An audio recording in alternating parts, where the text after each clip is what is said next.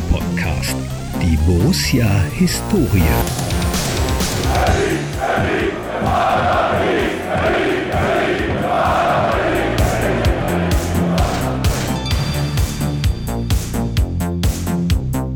Am 24. Juni 1995 wurde Borussia Mönchengladbach zum dritten Mal in der Vereinsgeschichte Pokalsieger.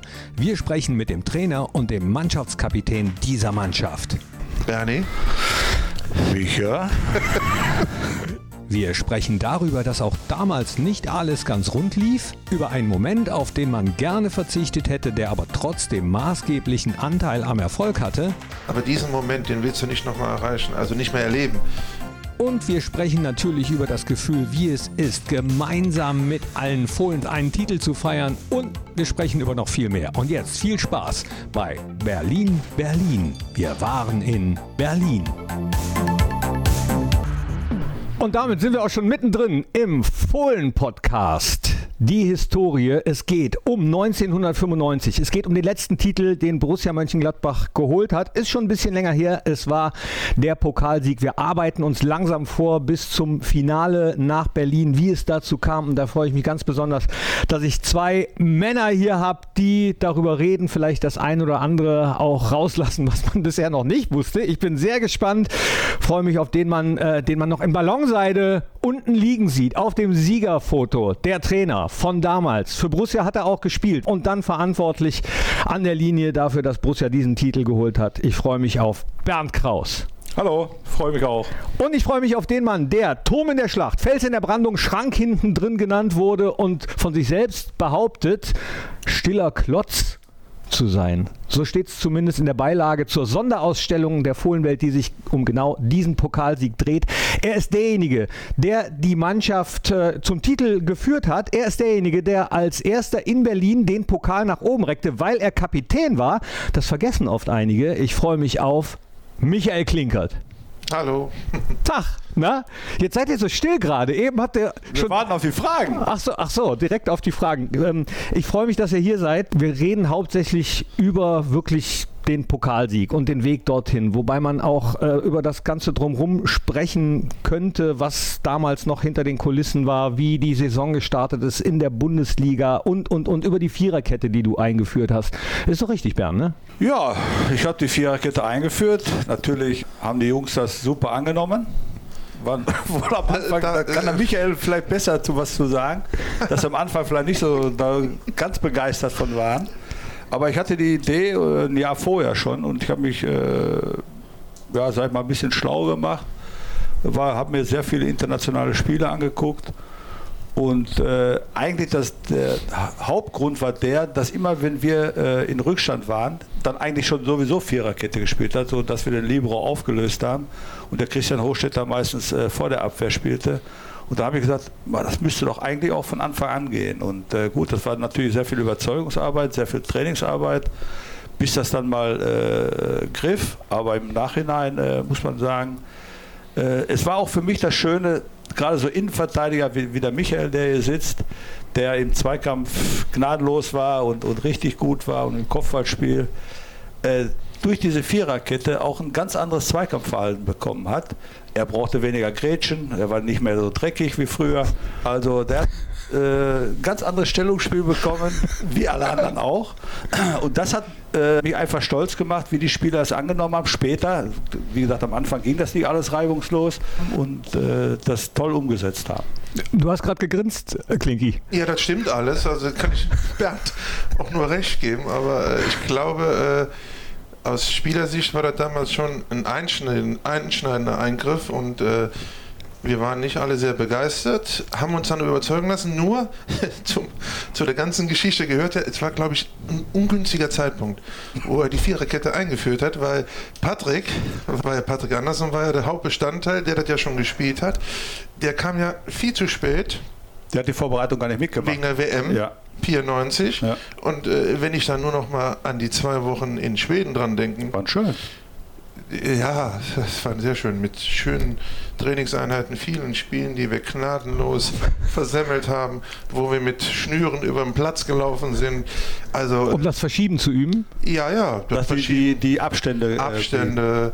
Äh, also das war schon, war schon lustig. Im, Im Endeffekt war genau die richtige Entscheidung, hat uns alle weitergebracht, aber der Weg dahin war natürlich auch sehr, sehr holprig. Ich glaube, die Testergebnisse waren auch nicht so besonders, oder? Äh, wir haben gegen einen Zweitligisten verloren, gegen IFK Göteborg haben wir, glaube ich, gar keinen Ball gesehen. Das war eine gute Mannschaft. Ja, das würde ich auch sagen.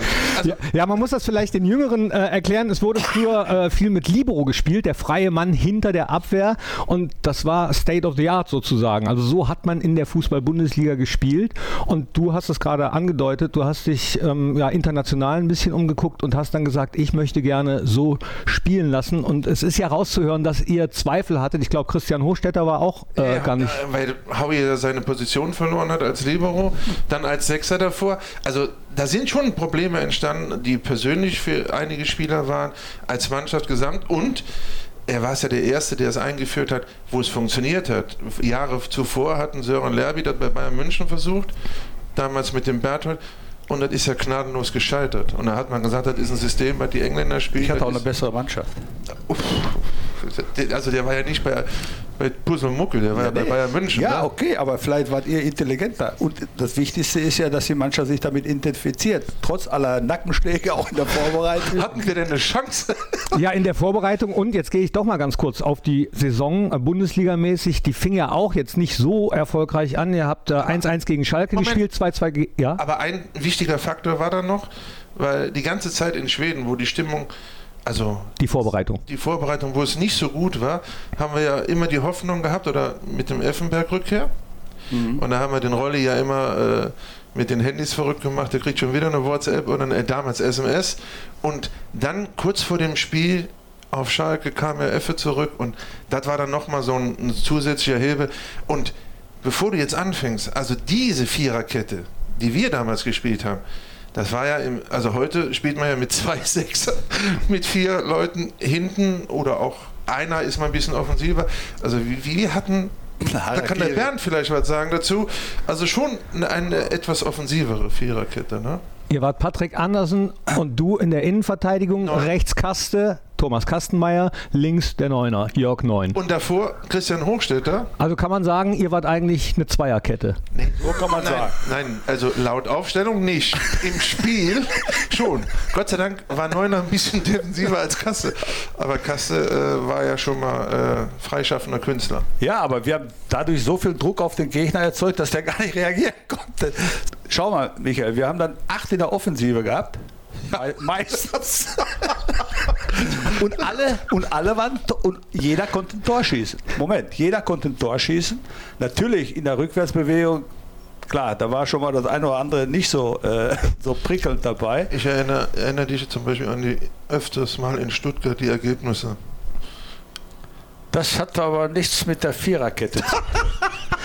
nee, aber jetzt muss ich nochmal erinnern mit Johnny, äh, äh, äh, mit Giovanni Elber. Giovanni Elber mit den weißen Schuhen, was ich dir nachher dann gesagt habe. Ja, ich, ich ja, ja. weiß. Aber das weißt du auch noch, ne? Ja, ja. Mhm. Also, ja, jetzt wollen wir natürlich wissen, was, was da los war. Was war mit den weißen Schuhen und Giovanni ja, wir Elber? Haben, wir haben in Stuttgart, äh, da habe ich dann nachher auch in der Pressekonferenz gesagt, wir wollten lange das 0-0 halten.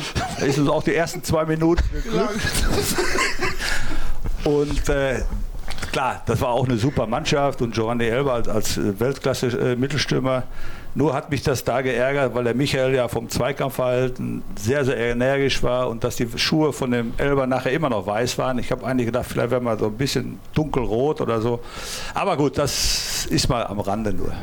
Was ich eben sagen wollte, äh, die Saison fing ja gar nicht so, so gut an, ergebnismäßig. 1-1 gegen Schalke, 2-2 KSC, dann 0-3 gegen die Bayern. Äh, das ist das, wo Medien dann immer direkt schon mal vom Fehlstart sprechen. Wie habt ihr es denn dann trotzdem geschafft, beziehungsweise was hat dich äh, so optimistisch gemacht, dass das mit der Viererkette dann doch klappt? Ja, wir hatten ja zwei Punkte, wir haben nicht jedes Spiel verloren. Äh, nein, also wenn man von was überzeugt ist und wenn man auch sieht, wie die Mannschaft versucht, das umzusetzen, dass natürlich da immer noch äh, das alles nicht so nahtlos geht, ist klar. Äh, da darf man einfach nicht den Mut verlieren und äh, das direkt wieder nach drei Spielen umstellen. Ich habe zu Beginn gesagt, äh, Männer, wir werden das spielen. Wir, wir, äh, wenn ihr das gut spielt, dann werden wir es auch beibehalten, aber wir können immer noch mit dem Libero nachher zurück, äh, auf den Libero zurückgreifen. So, und da werde ich einen Teufel tun, nach drei Spielen auf einmal alles, das ganze Konzept zu ändern und die ganze Trainingsarbeit, die wir in, in, in Schweden gelassen haben. Also, äh, das war eine, eine, heikle Phase. Also, da ist natürlich dann auch die Unsicherheit entstanden in der Mannschaft, oh, ob das alles so richtig ist, weil, wie gesagt, die Ergebnisse nicht so kamen. Aber Bernie hat uns in Schweden klar gemacht, ich ziehe da durch. Also es gibt keinen zurück und diese genannte Bremse, die er gerade eingebaut hat, also die hat er damals nicht so kommuniziert. Wir wussten irgendwann, er wird, er wird vernünftig irgendwann, wenn die Ergebnisse nicht kommen, dann müssen wir auch reagieren. Also das wird dann der Druck äh, äh, wird zu hoch, der wird zu groß und dann äh, wird auch der Bernie das verstehen, aber dann hat die Mannschaft das umgesetzt, hat das auch richtig verstanden. So ein Prozess dauert ja auch eine gewisse Zeit, also klar, das muss, muss und wenn dann keine Ergebnisse kommen, aber die sind dann ja gekommen und dann hast du auch ein Verständnis dafür, eine Sicherheit und mit allen Rückschlägen. Er hat ja auch immer gesagt, ich brauche aufgrund der Drei-Punkte-Regelung wir als Abwehrspieler, wir wollten erstmal Sicherheit haben mit dem Kempsey ein Unentschieden. Da hat er gesagt, dafür gibt es einen Punkt, drei Punkte, das ist mir wichtiger. Und er hat ja recht gehabt. Ja, das war eigentlich so, so mein Naturell. Äh, lieber ein 5-4 als ein 1-0, habe ich immer mal gesagt. Also ich wollte schon immer äh, eine sehr offensive äh, spielende Mannschaft, ohne natürlich äh, die Defensive zu vernachlässigen. Aber, aber, aber hin und wieder. Manchmal wundere ich mich, du warst ja auch defensive Spieler, ja, aber, aber mit offensiv. Ich weiß ja. So. Aber Michael, das siehst du doch mal. Wenn du heute siehst, oder auch äh, vor einiger Zeit, alle Trainer, die früher Stürmer waren, die spielen alle hinten Beton. Und ich als offensiv, ja, offensiv starker Außenverteidiger äh, wollte halt immer offensiv spielen. Und yeah. du kannst ja auch nur so spielen, äh, äh, was so, wie die Mannschaft ist. Und die Mannschaft, wie gesagt, die war einfach äh, klar nicht von heute auf morgen, aber wenn man die Offensivqualitäten einfach sieht, ne, ich habe ja gerade schon mal gesagt, da konnten acht Spieler oder auch Michael oder der Patrick äh, äh bei Standardsituationen, konnten alle ein Tor machen. Ne? ja, die Qualität, also die Qualität war schon Qualität enorm. War groß. Und ich habe dann auch, äh, äh wenn wir nochmal auf diese drei Spiele kommen, da war ja vorher auch in einer, in einer großen Tageszeitung, dass ich der Erste bin, der fliege. Ganz groß, mit weitem Abstand. Ja, und dann habe ich der Mannschaft gesagt, pass auf, wenn ihr das wollt, dann setzt er die Mannschaftskasse. Das stimmt auch. Habe ich gesagt. Dann setzt, dann setzt er die Mannschaftskasse da drauf oder ihr gebt Gas. Ja, und dann Gott sei Dank haben sie sich für Gas entschieden. Nee, wir haben beides gemacht. ja, das traue ich euch zu, dass ihr zweigleisig gefahren seid.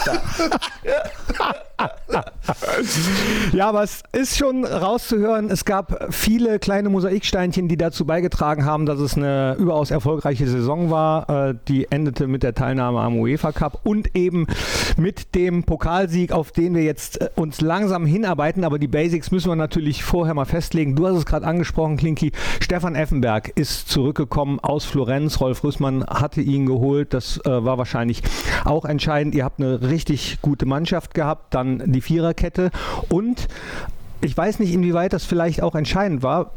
Ihr habt es gerade gesagt, Bernd, du warst selbst äh, Spieler bei Borussia Mönchengladbach, offensiver Verteidiger und hast mit vielen auch noch zusammen gespielt. Hattest du da keine Angst, dass das äh, vielleicht Autoritätsprobleme geben könnte? Nein, der Vorstand hatte Angst, aber ich nicht. Äh, weil ich habe immer gesagt, ob ich jetzt sage, du AA oder sie AA. Also, also das war mir eigentlich egal und ich äh, glaube, dass das einfach super gepasst hat. Und äh, ich kann ja nicht äh, mit Spielern wie mit Michael oder Christian Hochstein, mit denen ich zusammengespielt habe, nachher sagen, ihr müsst mich jetzt siezen.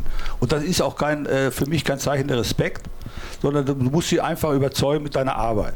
Und in den Gesprächen, die man mit den Spielern hat, da kann man Respekt schaffen, aber nicht, ob das jetzt sie oder du ist. Also, wie gesagt, der Vorstand hatte am Anfang Probleme, aber Gott sei Dank hat die Mannschaft. Äh, die Mannschaft hatte gar kein Problem mehr damit und äh, das, alles andere wäre ja auch Quatsch gewesen, wenn du, dafür waren es zu viele Spieler, mit denen du zusammengespielt hast. Und der Erfolg von 94, 95 ist einfach darauf zurückzuführen, dass die Mannschaft kontinuierlich zusammengeblieben ist.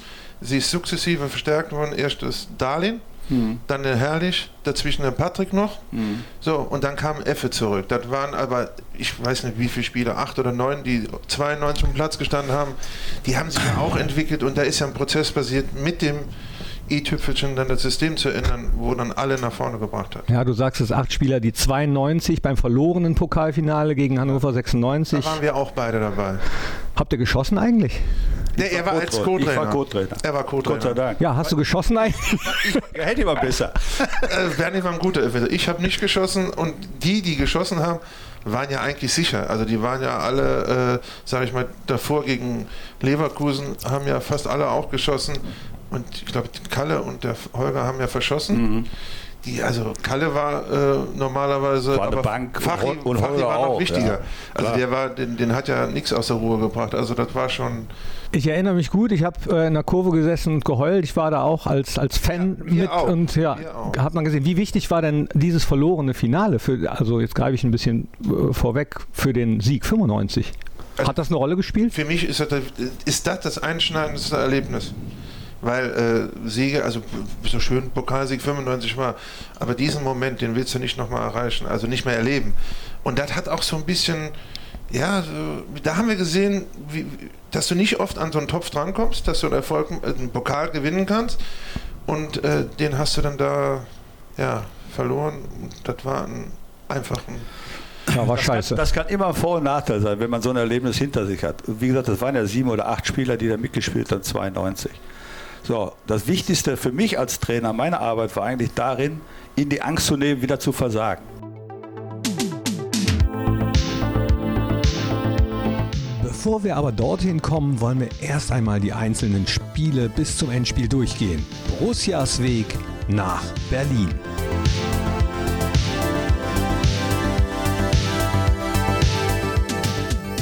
Erste Runde Greifswald. 4 zu 1 gewonnen. Gottes Willen. Überragendes Spiel. Also die Anreise da war schon da oben, hier ist ja an der Küste gewesen, hinter Rostock ja, noch. Ja, ne? Ui, ganz ui. weit weg. Dann haben wir im Stadion gespielt, die Leute da waren auch ein bisschen verrückt. Ne? Warum? Für ihren Verein. Das Stadion war ein kleines Stadion, waren ziemlich ja, viele Zuschauer. Wie das, wie das bis, bis vor kurzem war, als noch Zuschauer zugelassen wurden Nein, das ist ja so. Deswegen gab es ja immer diese Pokalüberraschungen. Die hast du jetzt, ohne Zuschauer hast du auch keine Pokalüberraschungen. Größtenteils. So, und das war auch ein Spiel, das war äh, Katastrophe in der ersten Halbzeit. Haben wir eins nur zurückgelegen, ne? Mhm. Äh, also ich bin, da hat der Effer noch nicht gespielt, war aber klar, er kommt. Und da hat er noch nicht gespielt, bin mir jetzt nicht sicher, aber ich glaube es. Und dann haben wir aber 4-1 gewonnen. Souverän an zweiter Halbzeit. Äh, nee, also nein, nein, das war, war, das war ein grausames ja, Spiel. Das war, also. einfach nur, das war einfach nur weiterkommen, fertig. Ne, abhaken, weiterkommen. Ein Journalist hat nach dem Spiel zu mir gesagt, ja, da war so ein Holzhaus, wo die Umkleider wäre. Äh, das wäre mal ein bisschen lauter gewesen. Ja, manchmal spricht man ein bisschen lauter, weil nicht alle so, so richtig zuhören. Ich denke, dass ich ein bisschen auch da getobt habe, aber das hat nichts damit zu tun. Also die, die Mannschaft wollte ja sowieso gewinnen. Nur da war so ein, wie es halt, wie halt jeder Trainer warnt vor, vor solchen Spielen und trotzdem gibt es immer diese Überraschungen wenn Publikum zugelassen. Also ich weiß nur, dass ich heilfroh war, dass ich das 1-1 gemacht habe, dass wir nach dem 1-0 hatten die noch ein, zwei Chancen, wo, wo wir nicht gut gestanden haben, nicht gut gespielt haben. Ja. Und dann haben wir das Ding, also ohne Glanz und über die Bühne und dann abwischen. Das ja. hätte da schon anders ausgehen können. Ne? Dann würden wir jetzt heute nicht hier sitzen. ja, kann, kann, sein. Wer weiß. Also haken wir das ab. Einfach nur gewinnen. Habt ihr gemacht. 4-1.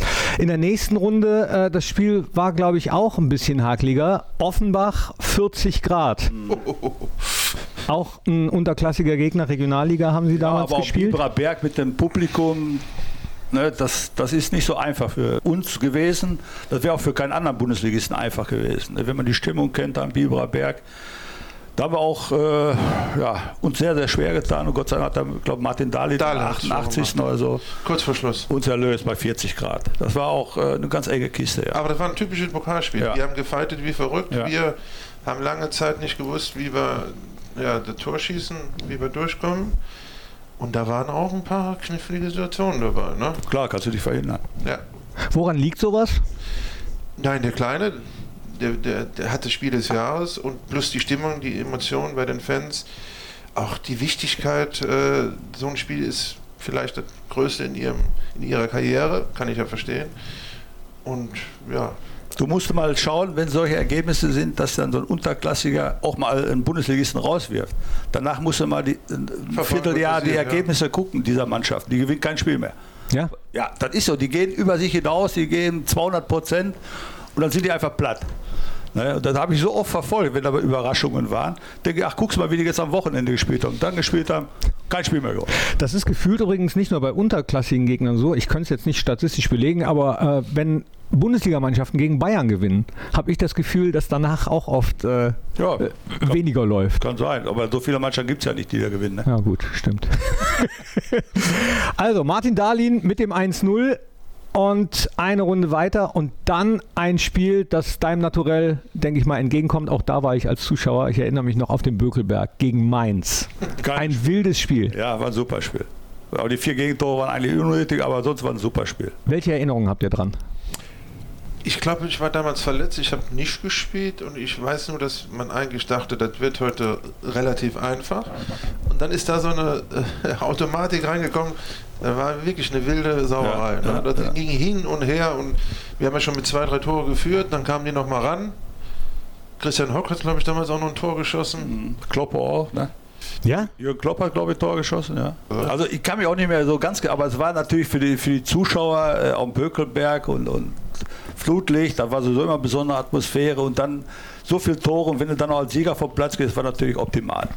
Ja, das, das fehlt mir heute auch so ein bisschen bei dem Pokal. Das war was Besonderes. Ja, ne? Also ja. diese, diese ist ein, also Bundesliga, die Spiele, okay, aber Pokalspiele unter Flutlichtern, weil es ja meistens in der Woche abends mhm. war, da war, haben sich alle drauf gefreut. Spieler plus, plus Zuschauer. Aber das ist doch heute auch noch so. Ja. Aber man hat nicht mehr den Eindruck. Das ist so, ist so, so, so für manche nichts mehr normal, äh, nichts mehr Besonderes. Findest du? Weil es gibt ja dann, äh, wenn vor allem Mannschaften Champions League, Bundesliga, oh ja, spielen wir noch Pokal oder so. Ne? Wir müssen Pokal spielen. Und äh, früher konnte ja sein in der ersten Runde, dass dann viel mehr Mannschaften gegeneinander gespielt haben. Das haben sie ja dann sukzessive mhm. immer verändert, dass halt nicht zu früh zu viele Bundesligisten oder die spielen davor, wo die anderen nicht mitspielen. Also damals äh, sind schon verdammt viele Erstligisten in der ersten Runde oder zweiten Runde ausgeschieden. Ja, und das zu verhindern, sag ich mal, dass, wie damals war ja auch ein Zweitligist, glaube ich, im Endspiel, also klar, Wolfsburg sowieso, aber das zu verhindern, machen sie in Spanien anders. Da gibt es immer Pokal, Hin- und Rückspiel. So wird schon mal verhindert, dass die Kleinen auf einmal im Endspiel sind und Spanien vertreten. Weißt du? Hatten wir früher auch. Ja, Hin- und Rückspiel? Ja, als ich noch in Schalke war, haben wir doch gegen euch hier äh, gewonnen auf Schalke, glaube ich, unentschieden und Rückspiel um Bökelberg 2-1 gewonnen. War das Pokal? Wir, wir, wir, waren in der zweiten Liga mit Schalke. Oh, da müsste ich jetzt auch nachgucken. Ich kann mich nicht erinnern, dass hier Pokal Hin- und Rückspiel war, Michael. Doch, war früher. Wüsste ich nicht. Ja? Bei Unentschieden. Da ist dann äh, ist nicht. Äh, Verlängerung, keine Verlängerung? Doch, aber ist kein Elfmeterschießen gemacht worden. Also wir hatten äh, Rückspiel in Gladbach. Echt? Definitiv. Oh, wüsste ich jetzt auch nicht. Ja, der Michael ist der Statistiker, ich glaube ihm das. Also, äh, ja, jetzt Freunde. Ja, und, und du sagst es gerade, ne? mit Schalke, und damit sind wir auch schon beim nächsten Spiel. Du bist ja eigentlich aus dem Saarland, man hört es nicht. Äh, hast. Wieso? Man hört es schon noch, ein bisschen. Wenn du willst. Ja, ja. Wenn du willst. In Buß, spreche ich das richtig aus? Ja, ja. Buß geboren, dort gespielt, dann äh, auf Schalke gespielt, dann zu Borussia Mönchengladbach gekommen und dann kam das Spiel gegen deine alte Mannschaft, ein ganz besonderes Spiel in der nächsten Runde. Absolutes Highlight. Absolut. Ihr habt eben schon im Vorgespräch ein bisschen drüber gesprochen. Wer möchte anfangen? Das war, ist seine Geschichte. Ja, die Geschichte ist relativ schnell erklärt. In, in, in Bernds Worten äh, vielleicht ein bisschen länger. Also erste Minute habe ich ein Eigentor geschossen, was, was, in, also, was eigentlich gar nicht geht. Äh, und ein astreines Selbsttor vom früheren Schalker Michael Klinkert. Ein Schuft, der Böses dabei denkt.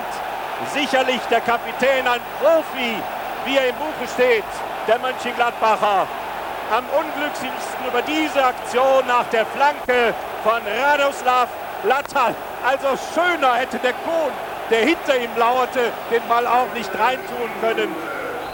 Das ist natürlich ganz bitter für die Borussia aus Mönchengladbach und ein verheißungsvoller Auftakt zu Beginn der dritten Spielminute für den FC Schalke 04. Und habe dann in der 43. Minute, glaube ich, noch mal knapp an der Notbremse vorbeigekommen bin in der Halbzeit ausgewechselt worden und die haben das Spiel gewonnen.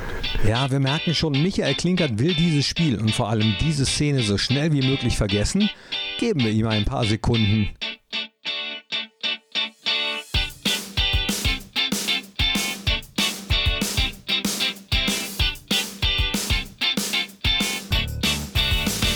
Aber so ganz können wir natürlich diese Situation nicht verschweigen. Auch das gehört dazu. Wie war das also mit der Notbremse gegen Schalke? Ja, das muss ich ein bisschen anders erklären. Also, das mit der Notbremse, ich sag mal, früher waren die Schiedsrichter ja so, äh, im Gegensatz zu, zu, heute, erstmal haben die Schiedsrichter auch mit den Spielern gesprochen. Ich weiß noch, als ich selbst gespielt habe, da war da der Schiedsrichter aus München, der sagte ihm vorbei. Bitte? Manfred Neuner. Ich glaube, der Neuner war das, ja. Der sagte dann zu mir, Kraus, noch einmal bist du weg. Da brauchte mir keine Karte zeigen, gar nichts. Wusste ich Bescheid und so war das früher. Da war ein bisschen mehr äh, Kontakt. Und der Michael hat dann, ja, musste dann äh, mächtig eingreifen, damit er das 2 zu 0 verhinderte. Ist heute Notbremse, war früher auch Notbremse, aber der Schiedsrichter hat es dann bei einer Ermahnung erlassen oder gelbe Karte und hat dann gesagt zu ihm, das habe ich als, als Trainer gar nicht mitbekommen, äh, zweite Halbzeit will er ihn nicht mehr sehen. Also hat der Schiedsrichter ihn eigentlich ausgewechselt. Er hat mich ausgewechselt. Er hat gesagt. Ja, nur ich habe das nicht mitgekriegt und dann. Aber wie war das? Nochmal kurz zurück. Also du hast direkt äh, kurz nach Anpfiff ein Eigentor gemacht, als Ex-Schalker gegen Schalke. Minute. Dann haben wir, glaube ich, 2-1 geführt. Letz, vorletzte Minute spielen wir völlig, weiß gar nicht warum, machen wir einen Meter hinter der Mittellinie in der Abseitsfalle. Der War Spieler, nicht vorgegeben, die Abseitsfalle. Ja. Vor allem nicht in der letzten Minute der, der ersten Halbzeit. Das war so viel manchmal nicht vorgegeben. Und Sachen, die vorgegeben waren, wurden nicht eingehalten. Also, äh, in ja, ist doch gut. Man muss sich auch als Mannschaft entwickeln und auch haben, jeder Spieler ja. muss sich weiterentwickeln. Er muss auch mal was machen, was nicht der Trainer möchte. Aus, so in Ordnung. aus einem nicht zu verstehenden Grund haben wir eine Abseitsfalle okay. gestellt, die nicht funktioniert hat. Spieler Lattal, Pavel äh, Lattal, glaube ich, weiß nicht mehr, wie er mir vorne hat. Radek Lattal, glaube ich. Radek, ah, ja, ja, Der ist dann in Richtung Uwe Kamps marschiert, ich ihm hinterher gehäschelt, hatte zwei Möglichkeiten, ihn laufen zu lassen. Aber sprach ja auch nicht für ihn, der war ja viel zu langsam. Sonst hättest du ihn ja gar nicht mehr eingeholt. Er ist selber schuld, wenn er rasiert wird. Ich könnte, ich könnte auch sagen, ich hatte so viel Adrenalin im Blut von der ersten Minute noch, dass ich jetzt äh, gesagt habe, okay, ich stelle mich in die Dienst der Mannschaft, ich hau den um. Okay. Also etwa, also normal habe ich immer gesagt, der Ball war in der Nähe. Ich habe Ball und Gegner getroffen. In dem Fall habe ich den Ball nicht getroffen. Der war auch nicht in der Nähe. Und ich wusste eigentlich, wo ich dann äh, ausgerutscht bin. Hui. ja, man rechnet ja direkt mit Rot als Spieler selber, ist ja klar. Ne? Und ist ja schon lange her. Dann kam halt der Schiedsrichter, beugte sich über mich und sagt: Klinkert, du gehst jetzt in die Kabine und kommst danach nicht mehr raus. Das hat er mir, mir gesagt. Ich konnte es gar nicht glauben. Die Schalke-Spieler, die um mich rumstanden, die haben die Welt nicht mehr verstanden. Und dann gab es halt die Diskussion, wir haben es halt geschafft, in die Kabine zu gehen. Ich bin in die Kabine. Und das war ein verdammt ekliger Weg. Der war noch lang über den ganzen Platz, durch den Tunnel, hoch in die Kabine, zieh mich um, schmeiß mir die Schuhe weg, die stutzen. Plötzlich steht äh, Bernie vor mir und sagt, was machst du denn hier? Was machst du denn hier? Wieso? Du musst weiterspielen. Der, den Moment werde ich auch nicht vergessen. Also der am Platz war schon schlimm. Also die ganzen 45 Minuten waren nicht gut. Aber als dann der Bernie vor mir stand und sagt, Schuhe anziehen, Schienbeinschoner, du gehst raus, du hast noch 45 Minuten vor dir, da habe ich gedacht, der spricht mit dem Geist. Also da habe ich gedacht, das kann nicht wahr sein. Aber du siehst mal, wie viel Vertrauen ich zu dir hatte, dass du nicht mehr ein unnötiges Foul machst, dass du mit der Gelbkarte äh, über 90 Minuten klarkommst. Ja gut. Okay. Ich glaube, das wäre damals für die Mannschaft nicht gut gewesen, weil ich hätte keine 10 Minuten in der zweiten Halbzeit überstanden. Natürlich. Weil da war das Nervensystem, das war alles. Also ich war so, das war nicht mein Tag und das wäre in dem Sinne, wenn ich das gemacht hätte, ich hätte mir die Schuhe nochmal angezogen, wäre nicht im Dienst der Mannschaft gewesen. Wir haben ja dann, Gott sei Dank, er hat mich ausgewechselt offiziell, nicht der Schiedsrichter. Also ich meine, der Schiedsrichter mit einer roten Karte, weißt du? Ja. Äh, und dann haben wir das Spiel 3-2 gewonnen und wir sind weiter. Aber es war für mich ja, das schwierigste Spiel in, in meiner Karriere. Also ja? War, ja, weil in der ersten ja, gut, Minute. wenn du in der ersten Minute mit dem Eigentor anfängst. Ja. Im Pokal in einem ja. Duo-Dei-Spiel? Ja, Weiterkommen oder ausschalten. Ne? also, du, du bist ja dann so ein bisschen, also ich glaube, 34.500 Zuschauer haben gedacht, was ist das denn von eine, von eine trübe Tasse? Und dann wie spielst du ja auch ganz anders. Wir, wir führen dann 2-1 und gehen mit 2-1, glaube ich, in die Halbzeit rein. Das war das Gute. Das hat dann so ein bisschen zur Stabilität auch mhm. von dem Gesamten zugetragen. Die letzte Szene da kurz vor der Halbzeit, die hätte dann noch ein bisschen Also mit einer roten Karte, also mit zehn Mann die zweite Halbzeit damals gegen Schalke zu überstehen, ja. das wäre eng. Also wir haben ja da 2-2 bekommen, haben dann 3-2 geschossen. Ich glaube, das wäre schon ein, ein, Ritt auf der Rasierklinge gewesen. Ja, mit zehnmal wäre es schwer geworden. Ja. Also war ja auch eine gute Mannschaft, Gottes Willen. Ne? Und weil man ja weiß, du gewinnst gegen Schalke, dann bist du schon im Halbfinale. Also in dem Moment, in der ersten Minute ist mir klar geworden, hui, mit der Aktion hast du jetzt äh, so ein bisschen das Ziel, zwei Spiele weiter, so ein bisschen aus den Augen verloren. Also das wird einem da schon bewusst. Ja, das, das sind die Gedanken, die einem dann wirklich äh, durch den ja, Kopf gehen. Und ich habe ja vorhin gesagt, 92 ist ja, wir wollten ja alle, das war ja unser Ziel, das nochmal, man kann nichts gut machen, aber nochmal nach Berlin und den Pokal in der Hand haben. Und dasselbe war auch bei dem faul. Und äh, hast du wirklich das Gefühl gehabt, jetzt denken 34,500 äh, auf dem Bürgelberg, was für eine trübe Tasse? Ich meine, die kannten dich ja schon ein bisschen, die wussten, nein, was nein, du nein, zu leisten imstande bist. Du warst Kapitän der Mannschaft. Alles gut, aber in dem Moment, also ich habe damals auch gesagt, wenn du das machst, erste Minute ein Eigentor. Ich sehe das heute noch vor mir. Ich habe nur gedacht, gib mir einen Klappspaten, ich möchte mich vergraben. Weil das war ich kann, also ich, ich habe ja ein paar Eigentore gemacht, ist ja als Abwehrspieler normal. Die waren aber schöner. aber da konnte ich keine sagen, ich war im Bedrängnis, ich bin angeschossen worden. Äh, das war einfach äh, eine Katastrophe und da hätte ich mich gerne vergraben. Geht aber nicht. Und das ist auch das Gute. Also ich musste dann weitermachen und musste dann ja, die nächsten 45, 43, 44 Minuten überstehen. Aber was der Michael sagt, wenn man da ein Eigentor schießt und gerade in der ersten Minute, das zieht halt schon mächtig runter. Ne? Ich, ich habe ein Eigentor in meinem Leben geschossen oder vielmehr abgefälscht im Ball. Das war äh, mein erstes Länderspiel für Österreich gegen Deutschland. Ey, dann kennst du das Gefühl hier. Da kenne ich das und äh, was der Michael, hätte ich mich auch am liebsten vergraben. Aber ich musste dann halt noch, ich weiß nicht, 17 Minuten noch was weiterspielen. Äh, das war auch nicht so einfach dann. Wieso hast du Michael zum Captain eigentlich gemacht? Ja, war ja mal mit mir am Zimmer, aber deswegen war er kein Kapitän. Nein, der Michael, der Michael war ein Spieler, der immer voran marschierte, der keine, keine Krankheiten, fast keine Verletzungen kannte, der äh, wenig sagte, aber wenn er was sagte, hatte das alles Hand und Fuß. Und was er sonst intern mit den Jungs noch gesprochen hat, weiß ich nicht. Äh, will ich auch gar nicht wissen, aber der Michael war immer jemand, der voran äh, marschierte und deswegen war er auch äh, in, äh, aus meiner Sicht ein absolut verdienter und guter Kapitän.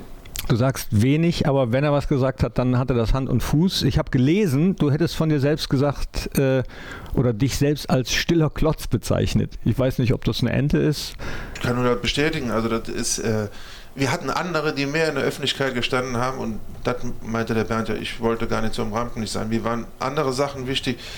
Die ganzen Gespräche im Hintergrund, die ja so ein Trainer gar nicht mitbekommt und auch so wichtige Sachen kann man ja auch sagen, Bernie, von dem Trainer in die Mannschaft, die du dann transportieren sollst und mhm. tust. Also das ist schon wichtig und da muss es nicht immer der, der, der gerade am auffälligsten ist. Er muss nicht der Lautsprecher nee, sein. Nee, das ja. wäre manchmal auch das Verkehrteste. Aber das war alles okay und äh, Gott sei Dank ja auch erfolgreich. Nein, und der Michael hatte das einfach aufgrund seiner ganzen Leistungen auch verdient. Äh, wie gesagt, er hat ja im wahrsten Sinne des Wortes für den Verein, für die Mannschaft den Kopf hingehalten. Ne? darf man ja auch nicht vergessen, dass er mehrfach bewusstlos war. Und äh, wo er sich Finde voll. Ich auch toll, gerade gesagt, ich hatte keine Verletzung. Ja, ja, ja, das war ja keine Verletzung. Nein, nein, ich weiß, war nur eine Kopfverletzung. Zwei Wochen später wieder gespielt. Nein, also das wollte ich damit sagen, dass Michael immer einer war, der vorne wegging. Ne? Und wo du sagtest, die andere Kopfverletzung, da war ich noch bei deinem Arzt und habe da gefragt, wann ich die wieder einsetzen kann. Und so hat er gesagt, Herr Kraus, erstmal lassen wir das Thema sein. Da sage ich, okay. Also äh, nochmals, er ging immer voraus, bei Wind und Wetter, mit, ja, aufgrund seiner Muskulatur hat er immer kurze Hose angehabt, was man heute auch nicht mehr sieht, weil heute sind ja mehr frierende Typen unterwegs. Ja, außer Uwe Kamps, ne? Ja, also, Uwe, Uwe ist das ja noch gewohnt. Uwe ist das noch gewohnt von früher. Das scheint was aus der Mannschaft zu sein. Nee, da durfte man keine langen Hosen anziehen. Wieso? Ja, also das war. Das war, das war überhaupt, überhaupt kein Usus, Thema. Ja. Weil man sonst dann als Weichei galt? Oder? Nein, das darf man so ja gar nicht sagen. Also, Doch, klar, warum nicht? also du hast das gesagt. Ja, aber wenn man sich bewegt, braucht man keine lange Hose. Richtig. Und, und äh, wir haben viele Einheiten gemacht, wo man Klamotten auch weggeschmissen hat. Ne? wo, wo, wo, wo, man bei Stunde Nummer 1 nach dem Training angefangen hat. Und äh, ich erinnere mich nur an die Türkei, Martin, Dahlin, Martin Dahlin. Am Ende des Trainings nochmal so zehn Läufe. Äh, über 400 Meter. Ja, wenn man sonst stehend friert, ist doch besser, wenn man sich Das bewegt war und Sommer. schwitzt. Ja, der, der fror, der fror auch im Sommer.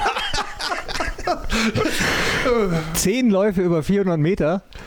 Ja, natürlich. Nein, wir hatten mal äh, im Trainingslager eine Einheit, das weiß ich auch noch. Äh, die fand ich eigentlich ganz nett und gut. Die Mannschaft nicht. Dann fing der und die Torhüter mussten dann mitlaufen. Wir reden jetzt aber über Erbismühle, ne? Da haben wir anderthalb Stunden trainiert. Es war warm. Boah, war Sommer. Es war Sommervorbereitung. Ja. Und Während dir keiner im Trainingsanzug anfing zu laufen und nachher hatte nur noch eine kurze Hose an, also sonst gar nichts. also muss man auch noch mal kurz erklären. Also wir hatten die Übung noch nie gemacht. Hat er sich was Neues ausgedacht? Ich sag mal, fünf große Hütchen von der Autobahn, die so die eine fünf Meter vor die Ja, von der A3 mit runter Von- Erbis. von der Torauslinie und die andere gegenüber vor der anderen fünf Meter. Das heißt also, er stand da mit einer Uhr, fünf Leute, alle anderen dahinter. Man hatte so fünf bis sechs Läufe Pause zwischen, bevor man wieder dran gekommen ist. Und dann hat er gesagt, eine Minute hoch, um das Hütchen rum, zurück, um das Hütchen rum, wieder zurück und wieder zurück. So, das wusste keiner. Da ist man natürlich am Anfang angegangen wie die Feuerwehr. Und Ja, aber nach dem achten Lauf wurde es immer ruhiger.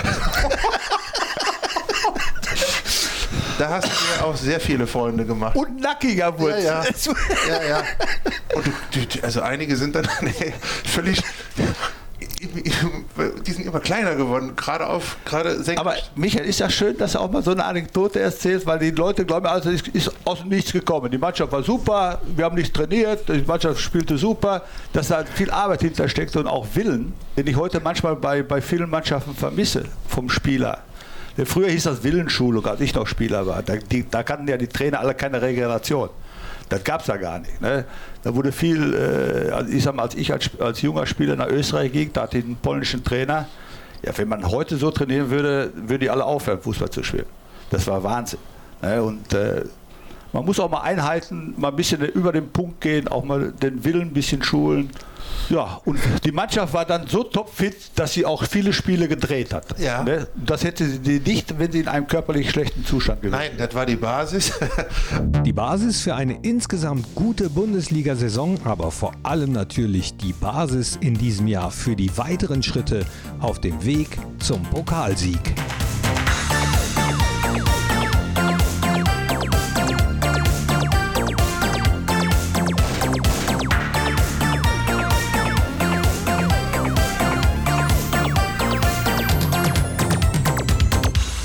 Gehen wir aber erstmal weiter Richtung Halbfinale gegen den ersten FC Kaiserslautern. Da habt ihr ein bisschen länger gebraucht, um ins Endspiel vorzudringen. Aber gut, Kaiserslautern war auch eine super Mannschaft. Ne? Ich glaube, Pavel Kuka, äh, Stefan Kunz. Stefan Kunz, dann noch so ein paar. Äh, hinten die, die Türmchen, Ja, die haben ja immer hinten die Gary Irrmann, 1,90. dann hier Darlens Freund, Wer war das? der Kleine, der ihn immer getreten hat, wo er auch später mal die rote Karte bekommen hat. Weil- Axel Roos. Ach so. Nein, das war immer, äh, Kaiserslautern war immer äh, eine schwer zu spielende Mannschaft, die natürlich auch äh, gut hinlangten. Und wenn man dann als Mannschaft nicht dagegen hält oder du nicht auch die, die Typen hast, die dagegen halten können, Und da gibt es ja auch eine Vorgeschichte, Kaiserslautern. Gerade so in, in den zwei, drei Jahren, wo wir davor letzte, vorletztes Spiel in Kaiserslautern hatten, wo die Meister hätten werden können. da war ich Co-Trainer unterm Gerd vom Bruch. So, wo wir dann, wo wir dann rausgehen, halt eine halbe Stunde vorm Spiel, und da steht der Stadion, äh, der Stadionsprecher Der da auf dem Platz, von Kaiserslautern. der Kniepi von Kaiserslautern und sagt, liebe Zuschauer, bleiben Sie nach dem Spiel bitte auf Ihren Plätzen, wir feiern die deutsche Meisterschaft und so. Die sind davon ausgegangen. Da sind wir alle in die Kabine rein und haben gesagt, heute kann passieren, was will, wir haben nichts mehr zu gewinnen, wir sind äh, im Mittelfeld. Aber da haben wir, also das fanden wir so, so, ja, ätzend. Und Da musstet ihr als Trainerteam gar nichts mehr sagen, ne? Ich Nee. war ja Co-Trainer, ich war ja mit draußen und habe gesagt, Jungs, habt ihr das gehört und so. ja, wie kannst du das überhören? Ja, das war, das war eigentlich äh, ja, eine Missachtung des Gegners oder so. Ne? Ja, respektlos, ne? Respektlos. Hat Ja, der Kasse, glaube ich, auch so einen riesen Freistoß. ja riesen Kassel habe ich einen Haben reingenagelt. wir 3-2 gewonnen, aber glaube ich auch 96 Minuten. Ja, pass auf, aber dann war, glaube ich, in der 94 oder was, äh, der Anschlusstreffer von Kaiserslautern. Da sagt der Stadionsprecher in der 87. der Anschlusstreffer. da war schon 10 Minuten mehr gespielt. Ey, das war, Kaiserslautern war immer Wahnsinn. Also, also Kaiserslautern, Ja, aber, glaub, ja. aber das kriegt man schon vor dem Spiel noch mit, was der Stadionsprecher ja, sagt. Da ja. muss ich mir in Zukunft mal überlegen. Ja, sollten Sie gut drauf achten. Ich weiß nicht, ob die das heute mitkriegen oder ob die in so einem Tunnel sind, sondern äh, wir haben da schon äh, auch hingehört. Konnte mal zusätzliche Motivation noch äh, abbuchen. Ja, genau. ja. Ich denke mal, das hört man nicht, Mist. Nee, Gut. Nicht die Spieler. Fehler. Kannst ja mal probieren. Kannst ja mal den, den, beim nächsten, den nächsten Gegner hier so niedermachen, dann siehst du nachher die Reaktion. Probier's doch mal. Ach, lass mal. Feigling in der jetzigen Phase. Weiß, ich weiß nicht, wie unsere Trainer das dann finden. Wie hättest ja, du das denn? Wahrscheinlich nicht so lustig. Nee, äh, denke auch. Vor allem, wenn der gemische Trainer sagt, ja, der Stadionsprecher von euch hat uns richtig heiß gemacht, dann kommt das natürlich nicht so gut rüber. Also, 1-0 gegen Lautern nach Verlängerung und damit seid ihr Alle. im Finale, ja. genau. Was ging dir da durch den Kopf? Hast du da auch wieder an 92 gedacht nach dem Spiel? Kurz, also erstmal die Freude, dass wir im Finale sind, aber äh, wir wussten ja alle, es kann immer was passieren, aber die Mannschaft war eine ganz andere. Wir waren viel, viel stärker, wir waren ja, ich sag mal, viel dominanter als 92.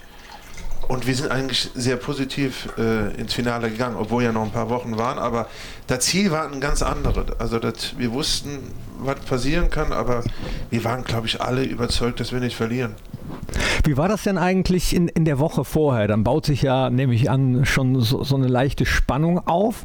Und stimmt das, dass in der Saison ähm, die Sieg- und Punktprämien eingefroren waren, bevor ihr nicht das internationale Geschäft erreicht habt. Habe ich gelesen. Also, weiß ich auch nicht. Doch. Letz, letztendlich. Ja, auf, das hat aber jetzt mit Pokal nichts zu tun. Die Prämien wurden damals eingefroren und die Mannschaft war. Oder zur Hälfte zumindest. Das war vielleicht auch, warum wir so schlecht gestartet sind. Jetzt erst in, den Kopf. Weil äh, die Mannschaft sagte dann, wir kriegen nur 50 Prozent. Und wenn wir ins internationale Geschäft kommen, kriegen wir noch 100 Prozent dazu. Aber für die Mannschaft war es am Anfang klar, wir kriegen nur 50 Prozent. Dann habe ich gesagt, ihr seid bescheuert. Wisst ihr was? Wir holen uns 150 Prozent. So. Weißt du das noch? Korrekt. Und äh, das haben wir dann auch geschafft, aber die Mannschaft hat es geschafft. Ah, okay. Das heißt, aber es wenn ihr so, das internationale Geschäft nicht erreicht hättet, wäre es bei diesen 50 Prozent geblieben? Richtig. Kleine Zusatzmotivation eben. Ja, ja, das war, das war umgekehrte Motivation. Ja. Also so ist es als der Mannschaft angekommen, die nehmen uns 50 Prozent weg und die 50 Prozent, ja. die wir im Risiko waren, die zusätzlich waren, die haben wir erstmal gar nicht gesehen je länger die Saison gedauert hat, da hat man gemerkt, oh oh, die Töpfe kommen näher und dann sind diese 50 Prozent obendrauf genau. realisiert worden was du gerade gesagt hast, die Woche davor, vor dem Pokalfinale, da wollte keiner, da hatten wir, glaube ich, zur Halbzeit 2-0 geführt und 3-2 verloren, weil keiner wollte sich mehr verletzen. Das ist das Problem. Und das, obwohl wir 92 im Finale waren, so oft standen wir alle nicht im Finale und jeder wollte dieses letzte Bundesligaspiel überstehen, weil dann bist du auf dem Weg nach Berlin. Und Was geht einem da durch den Kopf, wenn man eine Woche später wieder die Chance hat, einen Titel für Borussia Mönchengladbach zu holen? Der letzte ist lange, lange her.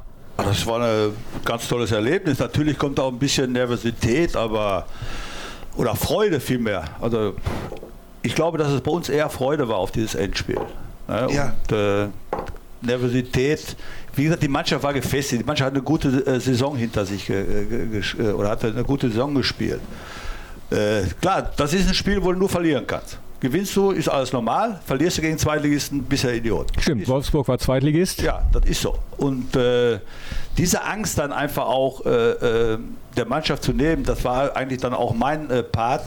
Sondern ich war immer sehr positiv sehr, und habe dann auch nachher in der Besprechung, glaube ich, gesagt, Männer, wir sind die beste Mannschaft. Wenn jeder das gibt, wenn jeder sein Bestes gibt, werden wir das Spiel ganz klar gewinnen. Ganz einfach. Und wir haben uns gar nicht mit Niederlagen oder auch im Vorfeld befasst. Weil, wie gesagt, ich war ja Co-Trainer 92 und gerade die Mannschaft, die auf dem Platz steht, hat das schon unterschwellig im Kopf. Aber nochmals, die Mannschaft war wesentlich reifer, sie war wesentlich äh, besser. Und deswegen glaube ich auch, dass da äh, gar nicht die Angst des Versagens war. Die Situation war auch anders. 92 haben wir ja kurz vorher erst den Abstieg oder den ja. Platz, die Bundesliga gerettet. Und jetzt war. Und wir haben natürlich in der Vorbereitung auch ein paar Fehler nicht gemacht zu früh dahin gefahren. Äh, 92 lief nicht alles auch in der, in der, in der Vorbereitung für Berlin optimal. Nee, für, wieso? Ja, da sind wir schon donnerstags hingeflogen, um dem Druck in Gladbach zu entgehen, was sich letztendlich als völlig falsch äh, rausgestellt Hier hast du unheimlich Druck, die zwei Tageszeitung. Genau. Und dann äh, haben wir da im Hotel äh, rumgehangen. rumgehangen, was noch nicht eröffnet hatte, wo Catering von außen kam. Wir haben auf einer Galopprennbahn da, die berühmte, da, da haben wir trainiert. Also, das war alles. Aber einige hatten die Chance, äh, zum Galopper des Jahres gewählt zu werden.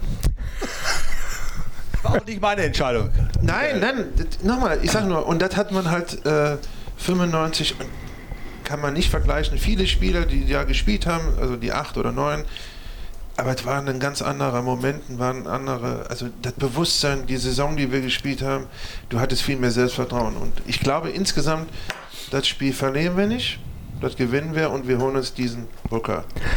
Aber war ja, glaube ich, schon eine Gratwanderung, Lockerheit vorzuleben, aber andererseits wieder Zweitligisten, nachdem man 92 gegen den Zweitligisten verloren hat, nicht zu unterschätzen, oder? Nein, nein, unterschätzen darf man sowieso keinen. Das haben wir auch nicht. Ne? Das haben wir auch nicht, weil eine Mannschaft, die da hinkommt, die, die kann auch was. Ne? Ist ja nicht alles nur Glück, äh, dass, dass Mannschaften da hinkommen. Aber nochmals, unser Selbstbewusstsein war einfach so groß, ohne Überheblichkeit. Das ist ja immer ein schmaler Grad. Ne, wenn man überheblich wird, dann fällt es manchmal auch wirklich ganz tief. Ja, und das hat die Mannschaft einfach, von vornherein haben wir da äh, überhaupt keinen, keinen. Dafür hast du schon gesagt. Also diese Überheblichkeit, die hat er ins Spiel reingebracht, aber als positives Beispiel, dass es also nicht zu vergleichen ist mit 92 und wenn da irgendwelche Gefühle hochkommen, die ja da waren, wieder mal ein Zweitligist. Aber Bernie hat es auch geschafft, die Angst, dass wir verlieren könnten, das spielte also wenn ich mir vorstelle, 92, wo wir da hingefahren sind, das war wie auf einer Beerdigung schon im Vorfeld. Also das war, nein, das war schon eher belastend. Ihr seid die Ersten, die gegen den Zweitligisten oder ihr verliert jetzt gegen den Zweitligisten. Diese Angst, also die war schon... Lähmend. Nicht lähmend, aber die war groß vorhanden. Und 92, äh, 95 war das was ganz anderes. Also phasenweise muss ich ja sagen, seine Überheblichkeit ist jetzt nicht böse gemeint, also du weißt schon, wie ich das verstehe. So. Die Sicherheit. Die, Sicherheit die, die, hat, die hat Sicherheit gegeben und wir waren alle mit uns beschäftigt und wir hatten ein Ziel und er hat uns die Angst genommen mit, mit, mit, mit seinen Sprüchen und äh, so war er halt und das ging ja dann auch letztendlich auch gut. Ne?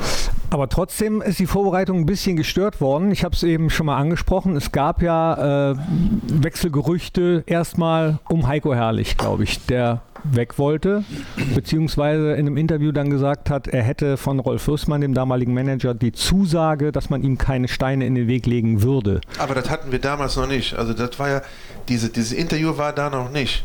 Also alles, was Vorfeld du jetzt hast, alles, was du jetzt geschildert hast, hat sich unmittelbar in Berlin abgespielt, mhm. im engsten Raum zwischen Manager, Bernie und der kam dann zu mir. Also die, die ich glaube, Rolli Gott hab ihn selig, ja. äh, hatte ein Problem mit der damaligen Situation, mit dem Heilig, mit dem Herrlich, äh, mit dem Wechsel und wir wussten alle, Bernie, ich, Mannschaft, wusste nicht, was da abgesprochen worden mhm. ist, aber wir hatten nur ein Ziel. Uns ist es egal, was nach der Saison passiert. Das ist das Problem vom Manager. Wir haben als Verein, wir alle, Trainer, Mannschaft, Verein, hat die Chance den Pokalsieg. Heiko ist ein ganz, ganz wichtiger Faktor unserer Mannschaft. Der hat die meisten Tore geschossen, hat eine überragende Saison gespielt. Und was der mit dem Manager hat, ist uns egal. Wir wollen den Titel. Und dafür wollen wir den, brauchen wir den Heiko. Und da gab es ja noch diese Sitzung, die du schon gar nicht mehr weißt. also, ich kann es aus meiner Sicht damals schildern. Irgendwann kam der zu mir, hat mich aus dem Zimmer rausgeholt und hat gesagt, äh, auf gut Deutsch, die wollen den Heike morgen nicht spielen lassen, weil da es Abwanderungsgedanken gibt und, und äh, unterschiedliche Interpretationen von Aussagen. Michael, hast du mir letztens erzählt, ist, weiß ich nicht mehr. Weil das hätte mich sowieso nicht interessiert. Ja. Also die wollen den nicht spielen lassen, heißt Rolf Rüssmann, Präsidium und. Äh genau. Also, und da waren wir uns auch relativ einig, dann auch als Mannschaft, also das gar kein, das hat gar nicht zur Disposition steht. Ich glaube, Fans ist ja auch immer so ein bisschen, bisschen zwielichtig, was danach ja auch passiert ist. Also, äh, aber jeder hätte doch, hatte nur ein Ziel gehabt, diesen Scheißpokal zu gewinnen. Und dafür brauchten wir den Heiko. Punkt. Ja. Und dann seid ihr hingeflogen in einem Flugzeug, wenn ich es äh, richtig recherchiert habe, ja. was äh, nicht so ganz neu war, ne? Nee, ich hatte zum Rolli gesagt, vielen Dank doch, dass wir vor der Verschrottung nochmal mit der Maschine fliegen dürfen. Das war, da flogen die Dinger auf, ich habe jetzt gar nicht, die Gepäcknetze da, die, die, die Klappen. Oh. Es war ja auch keine Lufthansa, kein EasyJet, never da stand gar nichts, drauf. Airline war das, ne? Das war ein geleastet äh, vom Schrottplatz, Flugzeug, was irgendwo als Notreserve stand und dann haben wir ausgesagt. Also das war schon ein Highlight. Und damals war ja noch so Udo Lattek und so, die ehemaligen waren ja auch mit in dem Flieger. Und ich glaube, die haben sich auch gedacht, also um Gladbach steht es nicht gut. die müssen den Pokal und die müssen international, die müssen ein bisschen Geld haben, weil so eine Maschine. Also nicht zu vergleichen wie heute, das war schon Nein. sehr, sehr, sehr ruppig. Aber äh, wir sind alle zusammen damals geflogen, das war ja auch schon mal wieder ein Vorteil, ne? Nur Berti Fuchs ist, glaube ich, nicht mitgeflogen aus Aberglauben, ne? Keine Ahnung. Welchen Aberglauben hatte er denn? Ne, dass er 92 mitgeflogen ist und dann das verloren wurde und dann hat er gesagt, dann fliege ich. Ach, dann lag das an Berti, dass wir 92 verloren haben. Ja, Gut, jetzt haben wir den Schuldigen. Ich wollte auch gerade sagen, ne? wir sind ja lange genug die ersten paar Jahre immer damit auseinandergesetzt worden, das war der Berti schuld. Ja. Nein. Eigentlich ja, weil er äh, ja nach dem letzten Titel gesagt hat, das wird der letzte sein für lange, lange Zeit. Ihr habt dafür gesorgt. Hat er auch recht gehabt. Hat er recht gehabt. Ja, aber Moment. Also, das stimmt ja alles, ne? Aber ein Jahr später, nachdem er das gesagt hat, stand man gegen Frankfurt im UEFA-Pokalfinale. Also, darf man auch nicht vergessen. Oh ja, Fred Schaub, ich siehste, erinnere mich. Siehst du, hätte ein, ein, Jahr später schon Makulatur sein können. Mhm. Äh, Hast du recht. Aber ihr äh, seid heil runtergekommen nach Berlin und stimmt das, dass du auch, um äh, Lockerheit vorzuleben, nochmal so eine, bei einer Trainingseinheit mittrainiert hast und dir eine Prellung zugezogen hast? Wir, und der andere, wer war das, der auf dem Boden lag? Nein, weiß ich gar nicht. Ich habe hab bis vielleicht ein bisschen 5 gegen 2 mitgespielt. Du hast 5 gegen 2 mitgespielt. Ja. Habe ich auch eine Prellung Ja. Du bist unglücklich gefallen. Okay. Wer war schuld? Weiß ich nicht. Klinky. nee, nee, nee, nee, Der Kapitän räumte mal den Trainer ab. Nein, nein, nein, nein, nein. Nee, dann wäre ich schwerer verletzt gewesen. Dann wäre mir der Prello nie ausgekommen. Nein, aber, aber auch das war ja die, diese Krux, der trainiert dann mit und er trainiert ja nicht defensiv mit. Ich meine jetzt mit dem Mund. Und dann kann es ja schon mal passieren, dass so, in, wir haben auch damals noch richtig lange, 20 Minuten, 5 gegen 2, da ging es auch zur Sache. Und wenn man dann immer angefüttert wird und. und Michael, wenn ich da mitgemacht habe, war ich auch ein Spieler. Dann durfte der auch keine Rücksicht nehmen. Das, das hätte ich auch, habe ich auch so erwartet. Da muss mich auch einer wegputzen oder was. Haben wir früher auch mit unseren Trainer gemacht. Ist, ja, ist ja auch gemacht worden. Ja. also nachdem ich zehnmal umgehauen habe, bin ich mit einer Prellung weggekommen. Ich bin nur gut davon gekommen. Äh, ich habe außerdem noch gelesen von einem äh, ja, Zaubertrunk, Basis 7. Was war das? Ich hatte mal äh, einen Sponsor, das waren so, so, so Elektrolyte und, und, das haben wir dann äh, zu uns genommen. Aber was ja, was Hab ja ich gar nicht gemerkt. Was? Habe ich gar nicht gemerkt, dass wir so Das ist mal so beflügelt, warst du. Aha. Also war, du, hast, du hast Elektrolytgetränke bekommen. Äh, das war ja egal, was da drin ist. Ne? Also das ist ja von den Physios zusammengemixt worden und wir wussten doch gar nicht. Das ist dann nachher auch. Hat auch gar keiner gefragt, was ist da drin oder so. Da hast du getrunken und aus. Ja, ich habe mal geguckt, was da drin ist. 17% Alkohol. Ja, deswegen, deswegen waren die Jungs so locker. Wunderbar. Bei 17 Prozent. Ich, ich, weiß gar nicht mehr. Ich, ich, ich, weiß gar nicht, ich weiß gar nicht mehr, was das war. Jetzt, wenn du mich so fragst, ich kann mich gar nicht mehr daran erinnern. Also ich habe das Zeug nie genommen, ne? Nie. Ja, ich meine, ihr seid immerhin äh, mit, mit einem Biersponsor auf dem Trikot, gäbe es heutzutage auch nicht mehr ja. äh, aufgelaufen. Diebels war damals, war damals Sponsor. So, und jetzt kommen wir aber zum Finaltag 1995. Wie habt ihr den in Erinnerung von morgens an? Also das ist der Ablauf wie bei jedem anderen Spiel. Also wir haben morgens locker trainiert. Ja. Das war auch an der Rennbahn, wo wir trainiert haben. Richtig. Nee, wir waren auf einem normalen Platz. Nee, ich meine, weil der Delling hat mich da noch interviewt, da war auch die Rennbahn gewesen, meine Ja? Okay, aber vom Ablauf ist das, du stehst morgens auf, du hast zwar im Hinterkopf, heute ist um damals 18 Uhr, ne? Mhm. Das Pokalfinale, hast du Training und wo du dann durch die Stadt gefahren bist, wo du gesehen hast, hier ist alles grün und weiß, äh, da ist es dir bewusst geworden. Und im Stadion dann zu sein, Olympiastadion, war ja ein Highlight und ich sag mal, drei gewinnt, oder? Zwei Pokalfinale, 84, 92, war 84 das mit dem. Ja mit äh, Norbert Ringels, Lothar Matthäus gegen Bayern. Hatten wir nicht nur für 92 was gut zu machen. Ich war sogar dreimal im Finale. Ach, habe ich, ganz, auch dabei. Hab ich ganz vergessen. Stimmt. Aber, da wird dem Jupp nachher gesagt, er ist schuld, dass wir das Pokalspiel verloren haben. Mhm. Weil er zwei rechte Verteidiger auf der Bank gab, den Norbert Ringels und mich. Und der Lothar Matthäus musste die ganze rechte Seite alleine spielen. Ja, ja. Hat der Jupp mal zu mir gesagt, du vergisst auch nichts. Aber als wir dann im Stadion waren oder ja. die Sitzung vorher, dann ist ein Automatismus, der immer irgendwie gleich ist und dann da spielt sich dann immer dasselbe ab. Und dann, wenn du zum Stadion fährst, bist du so im Tunnel. Na, klar, siehst du links und rechts und freust dich, aber da bist du schon so konzentriert eigentlich nur aufs Spiel und die hauen wir dann weg und fertig. Aber damals durften ja auch noch gar nicht mit alle, die im Kader sind, dorthin. Das war das Problem des Trainers. Genau. Und äh, des damaligen Kapitäns. Das hat er heute noch. Also Bernd, also 16 Spieler durften auf die Bank. Die Spieler waren alle dabei. Die waren mit in Berlin. Ja, aber, aber durften nur 16 Spieler auf die Aber das ist schon eine schwere Entscheidung, glaub mir das mal. Also da, da, da ist schon Bauchschmerz als Trainer. Das ist eigentlich die schwerste Entscheidung, die ich da hatte. Die Mannschaft war so, so klar. Dass wir gewinnen, war auch irgendwo klar. Aber wen setze ich auf die Bank? Und das war keine leichte Entscheidung. Da muss ja auch noch positionsbedingt. Äh, äh, ne? bei mir war immer noch ein Innenverteidiger. Klar, wenn der Michael mal oder Patrick ausfiel, brauchst du da hinten. Also auf der Bank war Stadler, Fach, äh, Baschi? Und Peter Nielsen. Ja, ein Stürmer, ein offensives Mittelfeld, ein defensives Mittelfeld und ein Innenverteidiger. Wem musstest du dann sagen? Ja, hier deinem kleinen Bruder Martin Max. Das hat mir natürlich, ja, da kann er mich angucken und lachen. Das tut mir heute noch weh. Lache ich? Das, das, tut mir heute noch weh, weil, weil das sind dann schwere Entscheidungen, die man treffen muss. Auch, äh, Martin Schneider war auch nicht dabei. Genau. Ne, der war ja auch, der konnte nachts wecken, der, der, der lief. Das war auch äh, äh ganz schwer. Der hätte auch dabei sein müssen eigentlich. Aber gut, das sind halt Entscheidungen, die musst du treffen. Dann. Ne? Wie, wie sagt man so einem Spieler das dann? Am besten gar nicht. Ja, äh, weil ich war selber Spieler und äh, wenn mir ein Trainer sagte, du bist nicht dabei, dann gesagt, brauchst du mir nicht erzählen. Ne? Weil das glaubt ja der Spieler dann sowieso nicht. Was willst du ihm sagen? Dass du dich so und so entschieden hast, dann sagt der Spieler, der nickt da, aber verstehen wird das sowieso nicht. Aber irgendeiner muss es ihm ja sagen oder, oder hängt das dann irgendwo? Das dann. Okay. Aber ich weiß gar nicht, ob ich mit den äh, also, Spielern gesprochen habe. Wichtig ist, er war Spieler.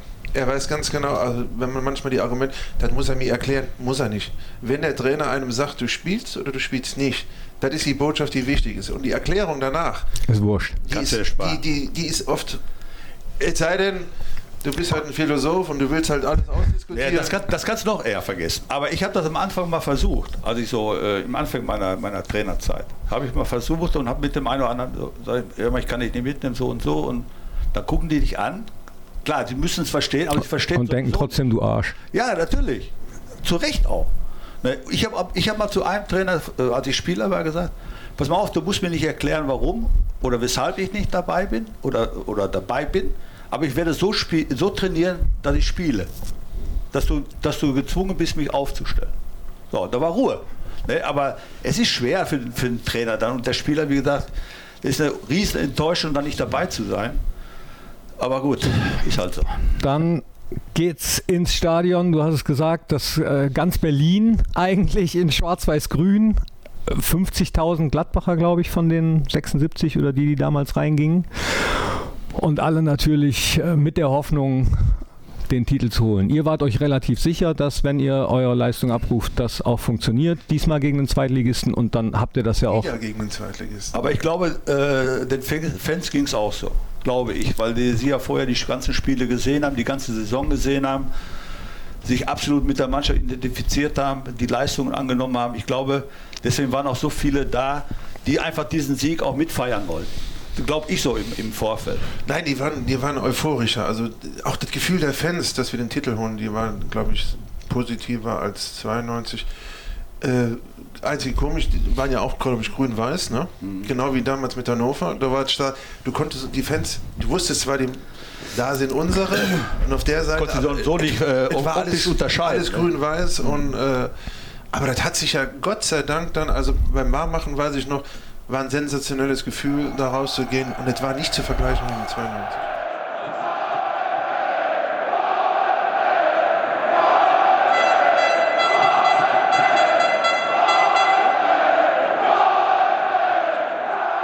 So, jetzt ist der Finaltag. Hast du an diesem Tag nochmal zurückgedacht an das Spiel gegen Schalke, was gewesen wäre, wenn der Schiri dir da rot gegeben hätte nach dem Foul an? Ich glaube, es war gar nicht Lata, es war, glaube ich, Schiri Nemec.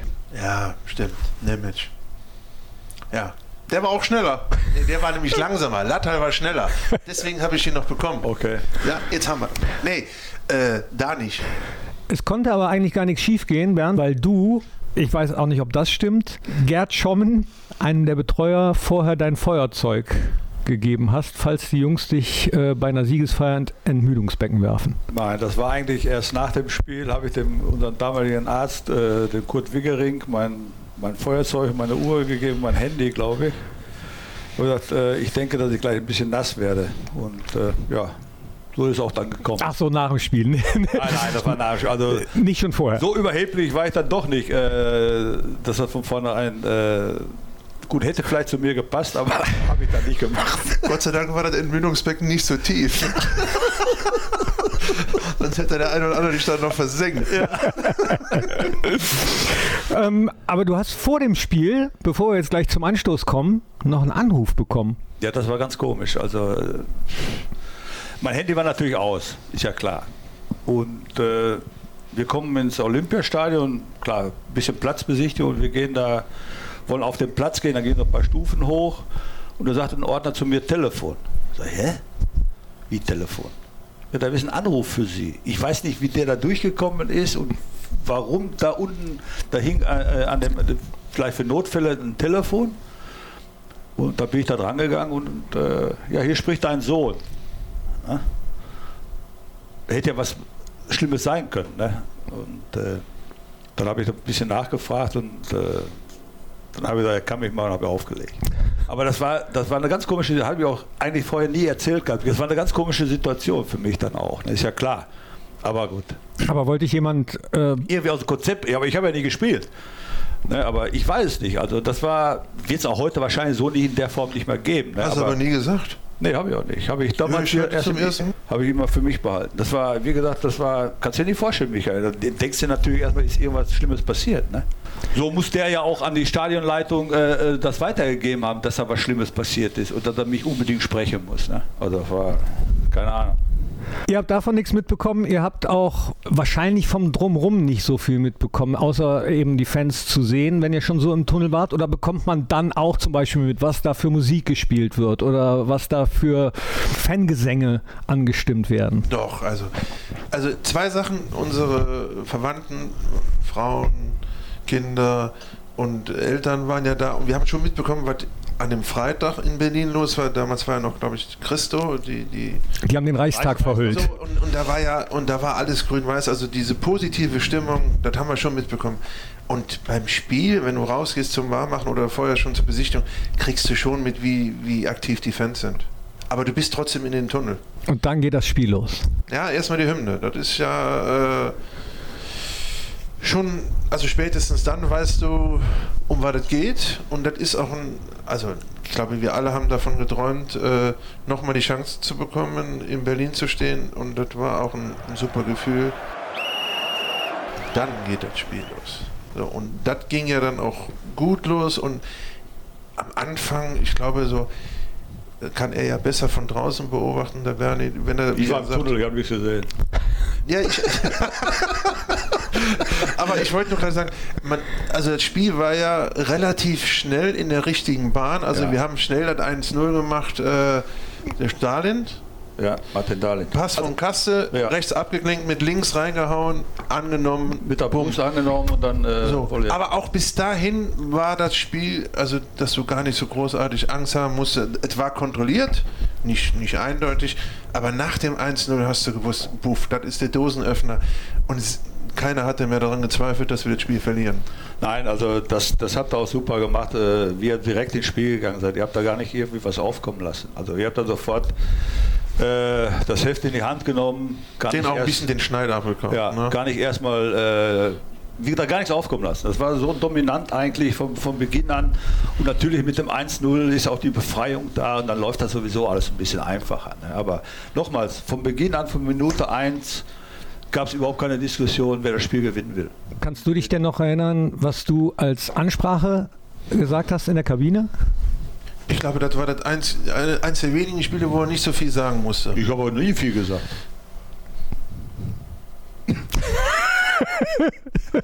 Nein, das sind Spiele einfach, wo man sich drauf freuen muss. Und äh, wie gesagt, nochmals, die Gelegenheit äh, kriegt man nicht so häufig. Und dafür muss man einfach alles in die, in die Wege äh, oder an den Tag legen. Und nochmal, ich habe auch dann äh, immer das, ja, überhaupt keinen Zweifel aufkommen lassen. Auch der Mannschaft gegenüber nicht. Und ich habe gesagt, die hauen wir jetzt weg und dann fahren wir mit dem Pokal nach Hause. Fertig. Aber es gab nicht so einen Satz äh, wie, wie vom Beckenbauer geht's raus und spielst Fußball oder. Ja, das habe ich vorher immer schon gesagt. In der Woche davor hat er solche Sprüche gemacht. Also wir, wir fahren dahin, holen den Pokal mit und dann haben wir eine schöne Feier und äh, freuen uns. Aber ich glaube, Martin Max hat dir was mit auf den Weg gegeben, ne? Dass, dass du auch für ihn oder also bring das Ding mit oder was, was hat er gesagt? ja, ja, also, äh, das, also für ihn war das äh, nicht so lustig. Nicht so lustig. Er war ja 92, hat ja auch einen Elfmeter geschossen, 92. Weiß ich gar nicht, ne, hat er nicht. Aber für ihn, dass er nicht dabei war, war, war, schlimm. Und er war ja mein Zimmernachbar und er hat dann an dem Freitag noch angerufen. Und er war ja auch der Einzige, der nicht mit runter aufs Foto ist. Er ist der Einzige, der nicht auf dem, wo wir ja vorhin gerade gesehen haben, auf dem Klar, aufgrund seiner Enttäuschung verstehe ich auch. Alle anderen waren dabei, die haben sich gefreut und Maxim war auf dem auf den Rängen, auf den Zuschauertribünen. Ich wäre wahrscheinlich auch nicht runtergelaufen. Ja, das wollte ich doch sagen. Verstehe ich, absolut. Auf das Siegerfoto kommen wir auch noch zu sprechen. Ein legendäres Siegerfoto, eins, was es so wahrscheinlich nie gegeben hat und nie wieder geben wird. Vorher waren aber noch zwei Tore. Einmal Effe, der damit auch äh, eine gute Saison für sich gekrönt hat, war wahrscheinlich auch nochmal ein i-Tüpfelchen für ihn selbst, schätze ich mal, ne? weil er kam ja doch mit einigen Vorbehalten in dieser Saison nach Gladbach, als derjenige, der den Stinkefinger gezeigt hat, als jemand, der erst in Florenz gespielt hat und ja, zumindest äh, diskutabel war. Ne? Ja, aber äh, für mich war es nie ein Thema, weil äh, ich habe damals äh, auch zum Manager äh, Rolf Rüssmann gesagt, das hat, hat er super gemacht, Gott hab ihn selig, dass er äh, zurückgeholt hat. Ich habe damals gesagt, äh, den einzigen, den ich aus Italien, waren ja mehrere noch, die in Italien gespielt haben, den einzigen, den ich zurückholen würde, weil ich weiß, der ist nicht satt und der Willen hat, wäre Effe. Effe kannte ich natürlich auch als Mitspieler, das war auch ein Vorteil für mich. Und äh, das war genau äh, das Richtige, was wir gemacht haben. Und das war natürlich für ihn auch ein Glücksmoment, das dort zu machen und ja, auch als Posi äh, Pokalsieger vom Platz zu gehen. Er ist, glaube ich, auch direkt zu dir gelaufen, ne? Nee, zum äh, Rolf Manager. Ach so, zu, äh, zu Rolli, stimmt. Ja, ja, ist auch richtig. Der, der Bernie stand daneben. Aber ich glaube, Heiko hat das auch vorbereitet, überragend, ne? Ja. Mit, dem, mit dem Außen vorbei ne? ausgespielt ne? und dann zurück äh, an Elfer ja. reingeschaut. Da sieht man auch wieder, wie wichtig äh, Heiko dann in dem Spiel auch, auch war. Ja, und das dritte selbst macht. Da sind wir ja noch nicht. Und, und Effe, was der in der Saison und auch in der Folgesaison äh, abgerissen hat, das war schon sensationell. Also bei euch in der Mannschaft war das auch überhaupt kein Thema? Wie, wie, die meisten haben ja mit ihm noch zusammengespielt, also äh, die wussten, kannten ihn ja und alles, was um Platz abgespielt hat, äh, war Effe also ein absoluter Profi und ein absolutes Vorbild auf dem Platz. Also was er da abgerissen hat, sowohl in der Offensive, Defensive, Zweikampfverhalten, der hat auch mal einen umgehauen. Hat einmal, einmal wehgetan, wehgetan. oder so. Ja. Also ein Zeichen gesetzt und äh, das war schon wichtig. Und er war auch, äh, ja, wie, wie Bernie ja sagte, es war für ihn eine Chance, wieder aus diesem Stinkefinger-Image herauszukommen, ist wieder präsent und hat es ja auch gemacht. Und ja. gemacht hat es auch, du hast es gerade angesprochen, Heiko Herrlich, nämlich das 3 zu 0 da war eigentlich trotzdem alles äh, schon gegessen. Also ihr hattet das Ding schon sicher, aber war vielleicht auch nochmal für Heiko dann ganz gut, das Ding zu machen, um zu zeigen, nee, also. Für alle. Also ja, er hat, er hat ja auch seine, seine Saison damit nochmal gekrönt. Er ist ja in dem Jahr auch Torschützenkönig geworden mit 21, glaube ich, mit Basler zusammen, ne? Mhm. 20 oder 20, 21? 20. 20. Mhm. Oder 20. Und äh, das war nochmal der Höhepunkt für ihn, klar. Auch, auch wichtig, ein 2-0 ist gut und wichtig, und, aber ein 3-0 ist, ist besser. Beruhigend. Schöner Pass von Flipsen auf Herrlich. Den muss er aber doch jetzt machen. Das 3 zu 0 durch Heiko Herrlich.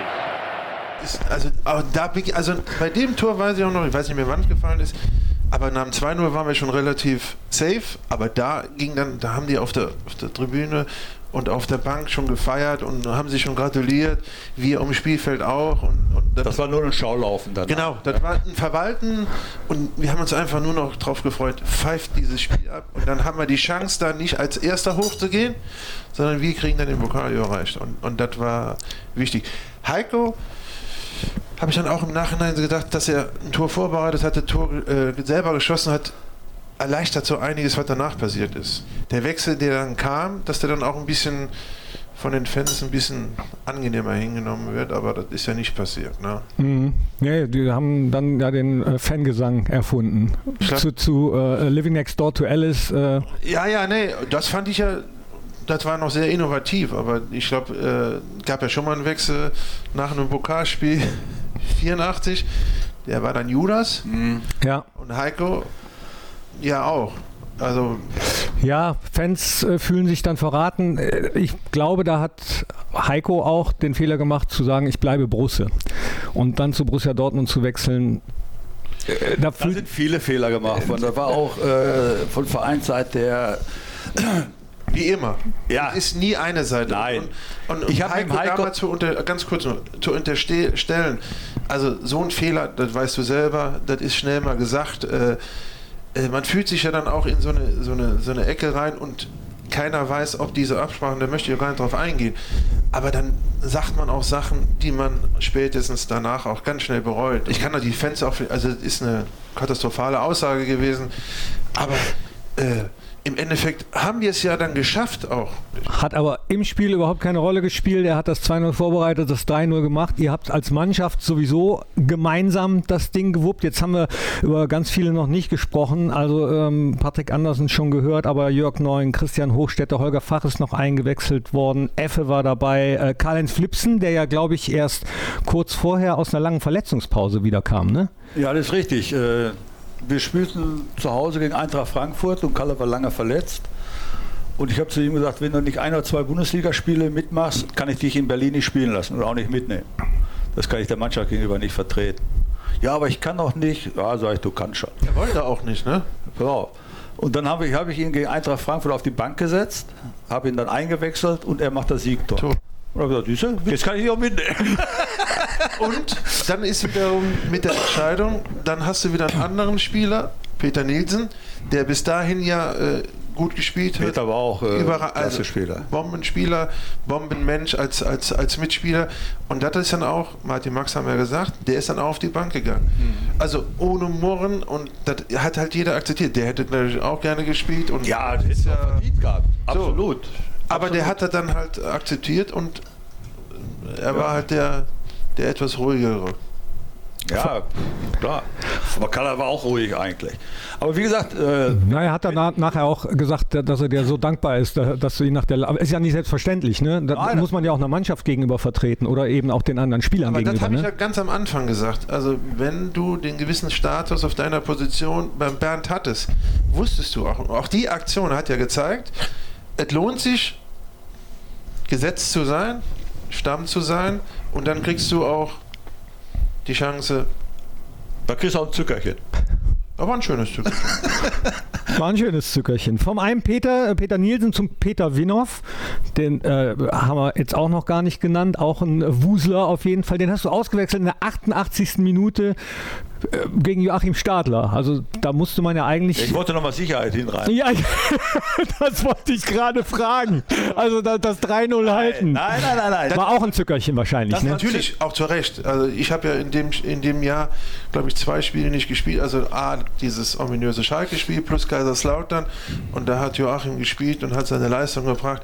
Und da ist auch dieselbe Auswechslung war ja mit dem Howie. Und gegen Holger Fach. Mit Holger Fach. Ein bisschen eher allerdings. Ja, der Howie. Ja, das war vor der 60. Das war schon warum. Der Howie hat. Das habe ich auch nicht vergessen. Ja, ja, ich Aber weiß. das Thema ist ausgeräumt. Nein, das sind so internas, aber äh, Ne, jetzt macht er mich aber neugierig. nein, nein, nein, nein, nein, nein. Der war halt nur so auch äh, zu sagen, die ein, der einzige Spieler, der auf der Position dafür da war, war Fach. Howie wusste ganz genau, äh, dann kommt der Holger rein und das ist dann auch nochmal so ein, Dankeschön, dass er auch spielt. Ne? So nenne ich es jetzt mal. Ja, ist auch richtig. Okay. Und äh, beim Joachim war es ähnlich. Äh, Joachim hat gute Leistungen gebracht in der Saison. Und dann war es für mich eigentlich logisch, ich bringe ihn auch nochmal, damit er auch nochmal dieses, ja, dass man nicht nur auf der Bank sitzt bei so einem Spiel, sondern auch mal so ein Erlebnis nochmal als Spieler mitnimmt, äh, als dann auf dem Spielfeld. Ne? Als Wertschätzung und als Dankeschön. Aber Howie war not amused über die Auswechslung. Doch. Nee, der Howie Howie, Howie war Howie, verletzt. Howie ist von der Bahre. Mit der, mit der, mit Dein Blick ist von, Von der Trage. Ne, von der Bahre, von der Bahre wäre doof. von der, Howie verletzte sich. er, hat, er hat den Platz auf der Trage verlassen. Also er konnte nicht mehr. Was werft ihr euch hier die ganze Zeit für Blicke nein, zu? nein, nein, nein, alles gut. Äh, nur, da muss ich auch nochmal sagen, Fachi und auch ein Joachim, die werden ja belohnt für ihre, für ihre geleistete Arbeit. Entschuldigung, das wären auch Spieler gewesen, die hätten auch von Beginn an spielen können. Richtig. Ne? Genau. Und den Peter Nielsen, der war dann halt hat die Arschkarte gehabt. Ja, das hätte ich jetzt so anders ausgedrückt, aber der hat ja die, die, die sechs, sieben Monate gespielt, wo Kalle verletzt war. Und der sitzt dann auf der Bank in Berlin und wird auch noch nicht eingewechselt. Das ne? wäre logisch gewesen, Kalle irgendwann rauszunehmen und den Peter dafür zu bringen. Das Aber damals durfte man auch nur zwei, ne? muss man auch dazu sagen. Wissen viele jüngere Hörer auch nicht. Ja, ich sag ja. ja, ja, Deshalb- ja, ja, nicht jetzt den Nee. Vorwurf, warum Nein. der nicht. Nein, ich sag ja nur, deshalb Ja. verstehen sich ja unsere Blicke wegen Ja. dem Howie. Ja, ja, Verstehst du? Weil, waren es nicht drei Spieler? Ich glaube nur zwei damals. Weiß ich aber nicht 100%. Also zwei, nicht drei. Okay. Drei. Ich weiß aber nicht mehr ganz genau, wen du noch ausgewechselt hast. Hast du einen Schmeider noch angebracht? Der war doch gar nicht, auf, war doch gar nicht im, Aufgebot. Baschi? Und Baschi war, äh, ist nicht reingekommen. Nee. gab zwei Auswechslungen. Holger Fachs reingekommen, Joachim Stadler. Dann durften auch nur zwei eingewechselt werden. Ist Sonst hätte ich reingekommen. bestimmt noch eingebracht. Doch, Michael. Könnt ihr, wenn ihr wollt, jetzt mal nachschauen, während wir kurz durchschnaufen? Oder ich verrate es euch einfach. Zwei Auswechslungen waren erlaubt. Die Möglichkeit zur dritten Auswechslung wurde erst in der darauffolgenden Saison eingeführt. Springen wir wieder gedanklich nach Berlin. Borussia Mönchengladbach ist der neue deutsche Fußballpokalsieger 1995.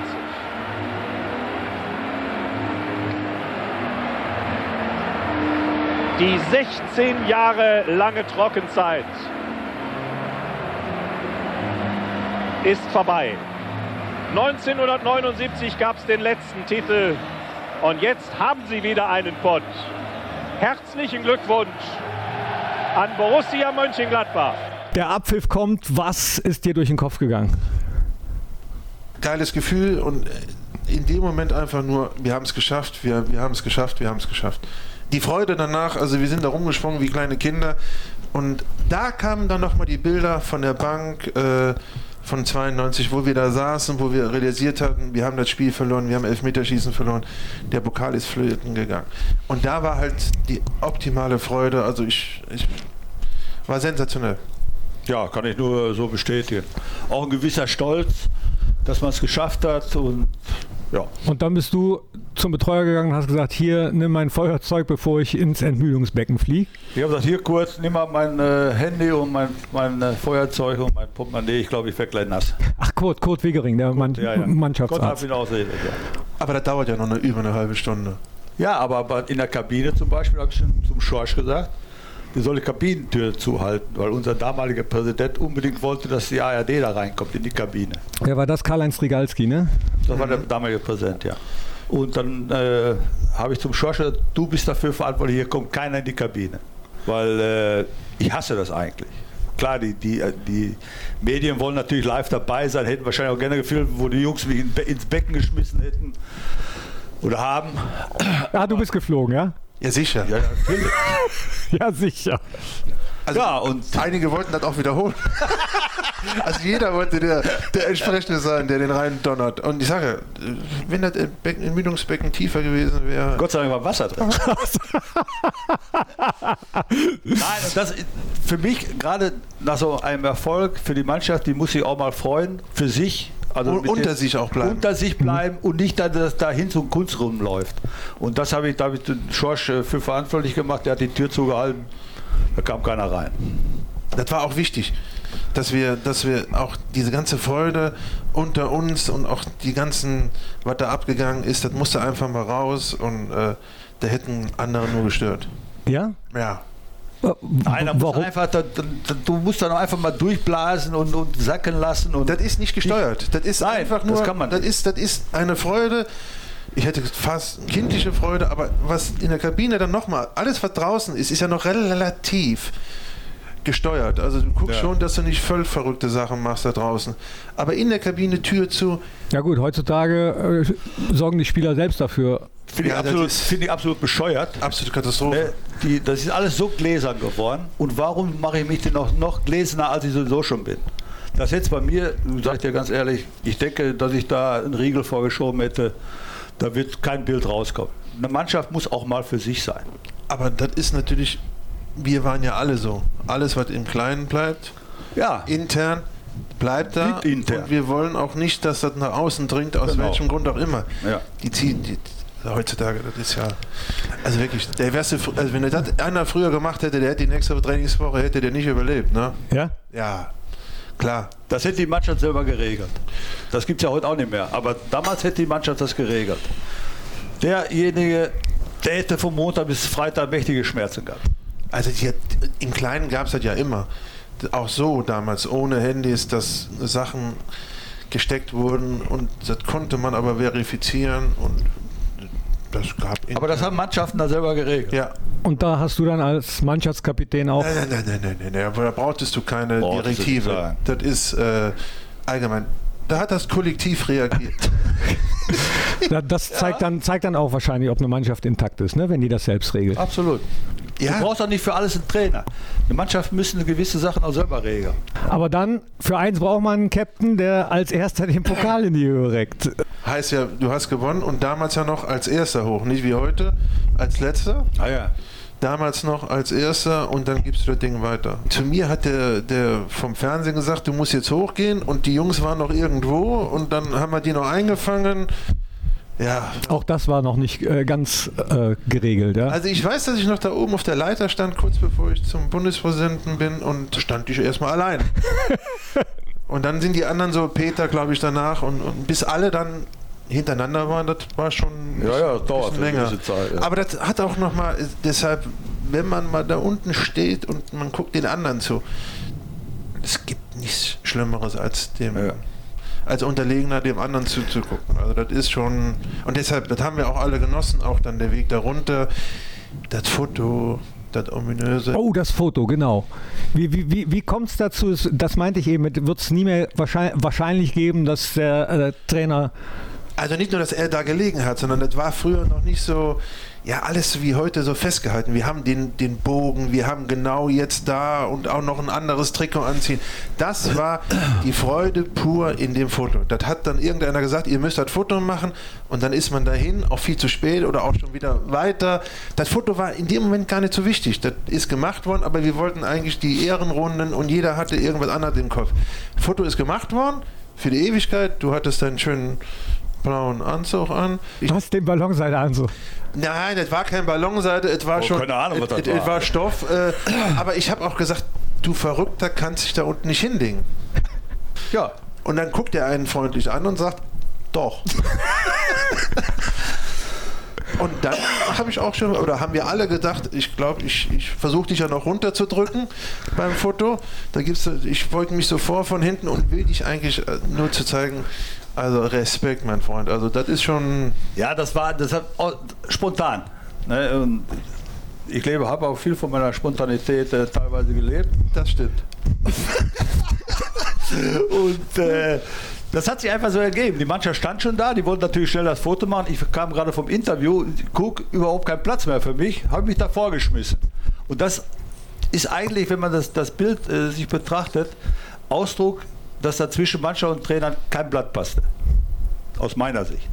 Wie Spieler, ich weiß es nicht. Nein, und, Aber das war einfach, das ist Ausdruck, wie das alles, das Gesamtpaket passte. Ne?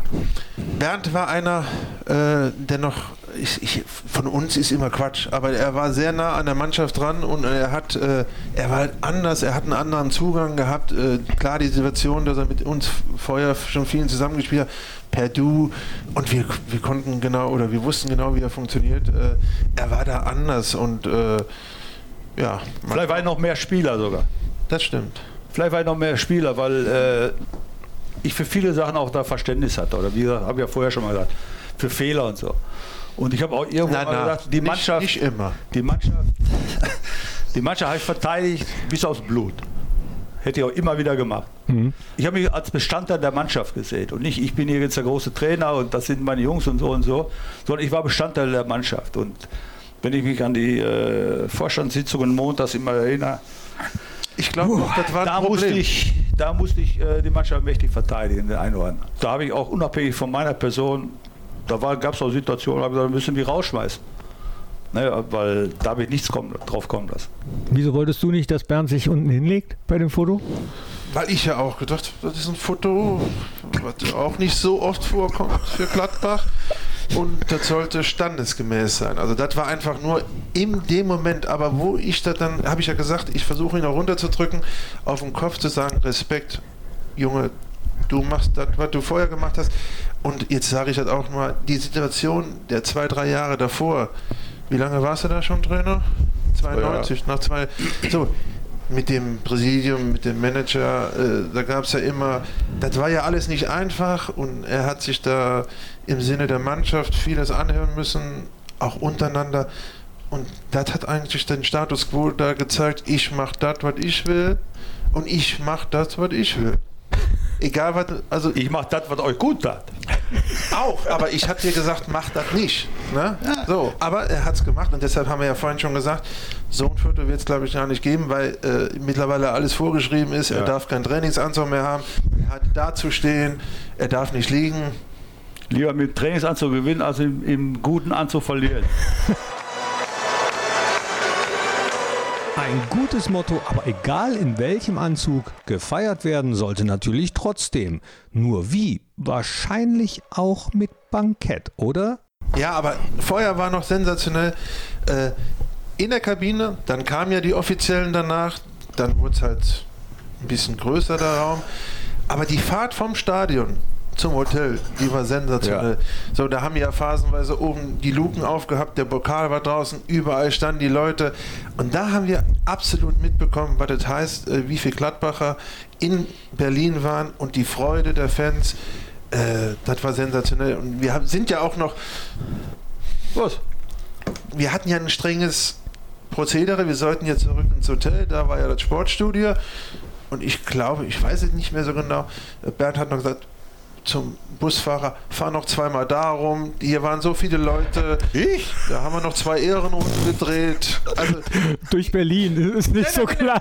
nein, wir sind, glaube ich, äh, über den Kurfürstendamm und da war dann halt richtig viel los und äh, da sind wir Ist halt teilweise gar nicht durchgekommen. und da haben wir halt zweimal oder dreimal sind wir dann halt eine Runde gefahren, um das auch zu genießen und den Fans auch die Möglichkeit zu geben, ihr habt so viel auf uns, auf, auf euch genommen, um uns zu unterstützen. Und da gab es auch Ärger, als wir dann im Hotel. Weil ihr zu spät gekommen seid, oder was? Ja, da war ja noch Polizei davor. Also, die haben ja gesagt, also, das war nicht unsere Schuld. Das war nicht unsere Schuld, das war der Kraus. Ich kann doch nichts dafür, wenn der Fritz sich aus dem Kreisverkehr rausfindet. Wenn der einen Kreisverkehr nach dem anderen die Ausfahrt nicht findet. Ich glaube, da war schon Breuer.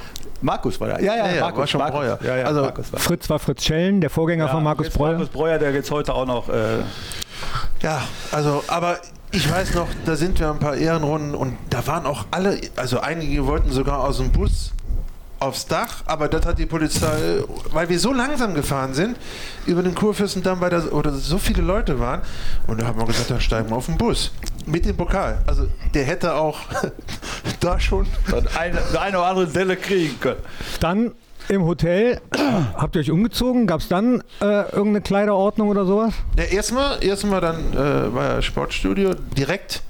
War ja im Vorfeld Foyer. des Adlon. Mhm. Ne? Draußen- Äh, nicht, Adlon, wie hieß es? Esplanade. Esplanade. Draußen, Genau. ja. Draußen ist ja teilweise überdacht. Da war dann kurz wurden wir zugeschaltet, nicht mehr allzu lange, sind dann in die, in die Zimmer und dann zum Empfang. Und, und, und das war natürlich dann, sage ich immer, so ein, ein Pflichttermin, der sein muss. Ja, hat, glaube ich, keine Fußballmannschaft gern dann noch äh, das, das Prozedere. Da will man feiern und nicht noch Ja, das ist großartig. ja dann äh, klar mit den ganzen Sponsoren und so. Und, und. Also wichtig, aber wir haben das ja auch 92 erlebt, äh, da hat diese ganze Veranstaltung ja stattgefunden, das ist viel schlimmer. Und, aber jedem war klar, wir wollen hier irgendwann Gas geben. weg und Nee, dann weg. sind wir irgendwo, wo uns keiner sieht, unter uns und da wird richtig Party gemacht. Ne? Und das war ja dann auch so. Ja? Ja, Wo ging es hin damals? Könnt ihr jetzt sagen. Ich war nicht dabei. Ich weiß nur, dass ich mit dem Schorsch äh, und mit unseren Frauen da in den Saal rein wollte und dass da keine Sitzplätze für den Trainer und für den Co-Trainer waren. Ach. Und dann habe ich zum Schorsch gesagt, komm, dann hauen wir ab, dann fahren wir, feiern wir in der Stadt irgendwo. Und dann irgendwo haben sie noch vier Stühle hergekriegt. ja, Ach Quatsch. doch, das stimmt Doch, wirklich. das stimmt. Also, also Der Trainer und Co-Trainer war ja nicht so wichtig. das haben wir ja vorhin auch gesagt, deshalb wollten wir auch in der Kabine keinen haben. Das war auch nochmal so intern, gab zu viel drumherum. Wir sind alle gut gefahren, wir waren alle froh, so wie es war. Aber wir wollten 10, 15 Minuten nur für uns haben, dass da keiner ins Licht reinkommt und dann irgendwas. Was ja bei so einer Feier ganz anders ist, da geht es ja nach Regularien, dass die keine Sitzplätze hatten. Aber ich habe dich ja gesehen und deine Frau ja auch äh, auf der Bühne nachher, wie wir alle. Wir Nein, wir du dürfen- hast meine Frau auf der Bühne gesehen, ich nicht. Weil ich mal raus in das Foyer gegangen bin. Rauchen? Nein, da stand dann der Udo Lattek mit, äh, mit der Frau von der Bildzeitung und von unserem Pressesprecher. Und das war eine komische Situation. Da wollte ich den beiden Frauen eigentlich nur zum Gehen verhelfen. Bin aber dann mit Udo da, glaube ich, bei zwischen 12 und 15 Whisky Cola oder was gestanden. Und die Frauen gingen nicht. Und deswegen habe ich von der Feier gar nichts mitgekriegt. Ich habe da erst Bilder gesehen, dass meine Frau auf der Bühne war. Also wie, wie, es ist ja eigentlich ein geiler Moment, ein wunderschöner Abend. Eigentlich wird dann nochmal gefeiert und äh, der Trainer ist nicht da, aus welchen Gründen auch immer. Also erst hat man dich vergessen, weil du bist nicht so wichtig. An War alle denkt wichtig. man. Und dann halt draußen ein Meistertrainer mit einem Erfolgstrainer hat man sich bei dem einen oder anderen kühlen Getränk äh, unterhalten. das ist gut umschrieben. Richtig so. Und, und, und, aber das kriegt man ja gar nicht so mit. So, das sind halt die Spannungen, die ich ja sagte, die dann in der Kabine, da ist dann mal ein Closed Raum, da ist dann alles zu und das sind deshalb, darf ich dazu sagen, man wird ja irgendwie vorgeführt. So, das Doch, doch, klar kannst du das. Also jeder, der Fußball gespielt hat und auch mal, Aber nur- und se- selbst in der Kreis, Hallo, äh, aber nur wenn er gewonnen hat. Ja, Drei ja. Jahre zuvor. Da kann ich mich noch sehr gut daran erinnern. Da bin ich nächsten Morgen mit dem Jürgen Gelsdorf zum Frühstück gegangen und da standen auch Vorstandsmitglieder und so. Da war auf einmal eine Gasse. Ne? Da war keine Schulterklopfer mehr. Da war eine Gasse. Ich habe gesagt, Halleluja, das ist ja hier gleich ein bisschen ge ge geprügelt oder irgendwas. Das ist die Kehrseite. Ne? Ja. Und deswegen äh, finde ich es immer klar, muss ja alles sein, dann offiziell und mit, dem, mit, dem, mit den Sponsoren, mit dem Vorstand und was weiß ich alles. Aber richtig feiern kann eine Mannschaft nur allein. haben wir dann auch gemacht. Ist auch richtig. Und auch, äh, ich weiß noch, 92, das war ja so eine Kacke. Die ganze Prozedur danach, der Corso ist ja nicht, hat ja nicht stattgefunden. Und wo wir in, in Reit auf dem äh, Rathausplatz, auf dem Balkon waren, war ja trotzdem 5000. ach 92, Da ah, waren ja. wir in Reit. die stimmt. Verlierer nach Reit. Die, Da waren wir, weil damals ist doch, nein, nein, nein, nein, nein. Damals ist gesagt worden, da ist der Balkon ja schöner, da Ja, hat man mehr stimmt. Platz. Das Stimmt. stimmt ja. Und für die Leute, die damals da waren, also dass die alle in Berlin waren, aber die dann auch noch nach so einem Spiel, da war so ein komisches Gefühl und deshalb, und so will man als Mannschaft dann auch seinen Raum haben. Und der ist bei so einem offiziellen Empfang, da kann man sich ja nicht so gehen lassen und die ganze Freude, also ist ja noch alles die Anspannung, die ist ja noch nicht raus. Man hat sich zwar in der Kabine ein bisschen gefreut, Ja. aber da ist ja viel mehr Freude noch da und die findet dann später statt. Ne? ja. Was ich meine, jeder, der Fußball gespielt hat, weiß, äh, was gemeint ist, ne? Klar, und weiß dann auch, dass eine Mannschaft dann irgendwann weg will, um zu feiern. Du hast gerade gesagt, du und Schorsch, äh, wo seid ihr dann hin? Nee, man hat noch Schüler äh, äh dann für uns. Achso, ihr seid noch geblieben. Ihr musstet noch bleiben. Nee, nee, wir sind dann halt geblieben, aber es war schon erst äh, komisch und wer mich kennt, da, ich habe dann die gesagt, komm, hauen wir ab. Und wo seid ihr dann später hin? Wir hatten ein Zeitlimit, wo wir gesagt haben, also eine gewisse Zeit bleiben wir und dann sind wir auch in kleinen Gruppen weg, damit das gar nicht so auffällig ist. Und wir hatten zwei, drei Adressen und da sind wir dann unterschiedlich eingetaucht. Ach so, ja, nicht die ganze Mannschaft irgendwo, so, sondern nee. die einen da, die anderen da, oder? Der eine oder andere hatte schon beim Etablissement 1 schon, schon so viel, dass der ja. gar nicht mehr konnte und also da ist ja so viel abgefallen und. Und Heiko wollte, glaube ich, erstmal gar nicht äh, mitfeiern ne? und ist dann doch gekommen. Stimmt das? Bernd hat ja vorhin was gesagt, der Heiko war wie viele andere, also ich nehme mich da ja auch nicht raus, ich war auch ein Sturkopf, der ist ein Sturkopf. Und wenn man, wenn man meint, ich Ne? So, und er hat jetzt auch gedacht. Wie kann man ja sagen, wenn er sich ungerecht behandelt gefühlt hat. Ja, auch. Ja, wie, wie soll ich das sagen? Also, der hat dann abgeliefert, er hat gespielt, er hat ein Tor geschossen, ein Tor vorbereitet und trotzdem danach für gewisse Herren so, und das ist ja nicht weg. Nee. Auch an so einem Abend, nee. das kann man nicht spielen. So, und dann finde ich dann auch, dieser Kompromiss, also wenn er da nicht gekommen wäre, da war so viel Presse anwesend, mhm. das wäre alles, hätte noch viel, viel schlimmer gemacht. Und wir konnten, aber er musste gar nicht so lange überredet werden. Also er ist dazugekommen und ist dann, glaube ich, von da direkt ins Hotelzimmer. Okay. Was auch für ihn am besten war, seine Entscheidung. Ja. Ihr habt dann noch ein bisschen, also die, die konnten, haben noch ein bisschen weiter gefeiert, bis, bis zum Rückflug wahrscheinlich. Einige, glaube ich, haben nicht viel, also das Bett war noch äh, nicht benutzt. Ne? Und du? Du kannst auch nicht schlafen. Ne? Ja, ich, ich habe ein bisschen geschlafen. Ähm, du kannst nicht schlafen. Also das ist, also das ist positiv. Und ich kann ich auch sagen, ich habe nie Alkohol getrunken. Also ich musste nicht schlafen, aber äh, das war, das war einfach zu schön. Und du wolltest diesen Tag nicht beenden und dann am Morgen ging es ja direkt weiter und Gladbach ja los war, das war ja Wahnsinn. Unglaublich. Wie das halt so äh, bei anderen Siegern auch ist, man sieht dann die alle nächsten Tag mit der Sonnenbrille. Äh, und das, dann der Empfang gegen Gladbach, das war wirklich grandios. Am Flughafen ja schon. Am Flughafen, also ich kriege Gänsehaut dann noch heute. Ne? Also das war Sensationell. Wo seid ihr gelandet? In Düsseldorf oder in Gladbach am Flughafen? Ich glaube in Düsseldorf. Düsseldorf, ja. Düsseldorf. Von da mit dem Bus. Zum äh, Birkelberg und dann mit den äh, Autos, ne? Über Eiken. Wir sind ja noch den Umweg hinten mhm. rumgefahren. Über Eiken, ja. Und da war schon richtig was los. In, in den Cabrios immer, glaube ich, zwei oder drei Mann im Auto. Aber nachher waren wir doch im Bus, ne? Dann unten äh, vom, äh, am Busbahn, ähm, am, am, Bahnhof sind wir dann in den offenen Bus eingestiegen, weil da zu viele Leute da waren. Da wären wir aus dem Auto rausgezogen. Ja, weil ja. da hat sich ja alles gesammelt. Und den, die Hindenburgstraße sind wir dann mit dem Bus hochgefahren. Und das war ein, da schon sensationell. Und äh, auf dem viel zu kleinen äh, ja. Feed. Über der da wäre der in Reit besser gewesen.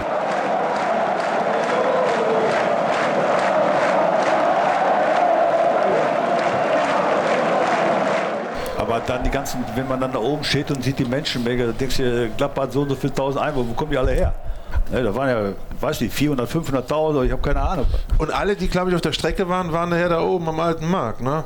Da ist keiner, weißt du, wie so am Umzug oder die Tour de France, weißt du, ich winke mal, sondern die gehen dann von Alle da hoch. Und die Stimmung da war sensationell. Und wir mussten ja dann von dem Bus, der konnte ja nicht bis zum Rathaus fahren, musst du ja noch durch die Menge durch. Das war ja heute eigentlich gar nicht mehr, gar nicht mehr. Du hast äh, den Kontakt, du hast äh, bis umarmt worden, du hast Schulterklopfer bekommen. Und das war dann eigentlich auch nochmal so, wo du sagst, geil. Ja, das habe ich hautnah miterleben dürfen, weil ich fürs Radio auch äh, die Interviews machen durfte, sogar oben auf dem Rathausbalkon. Deswegen weiß ich, wovon ihr sprecht. Das war ein unglaubliches Bild und auch die Feier danach noch war unglaublich. Also wer sich in Mönchengladbach ein bisschen auskennt am Alten Markt, da gibt es einige Möglichkeiten zu feiern oder gab es zumindest Alma, Uiuiui. St. Fied. Das war ja der, der naheliegende Weg. Aber ich weiß, also wir waren auch am Rückweg, waren wir dann noch äh, in der Parklause beim Manni. Am Wasserturm. Am Wasserturm. Da ging es dann auch noch hoch her. Und dann waren wir irgendwann zu Hause, bin mit meiner Frau nach Hause gekommen. Da war da alles geschmückt in grün-weiß.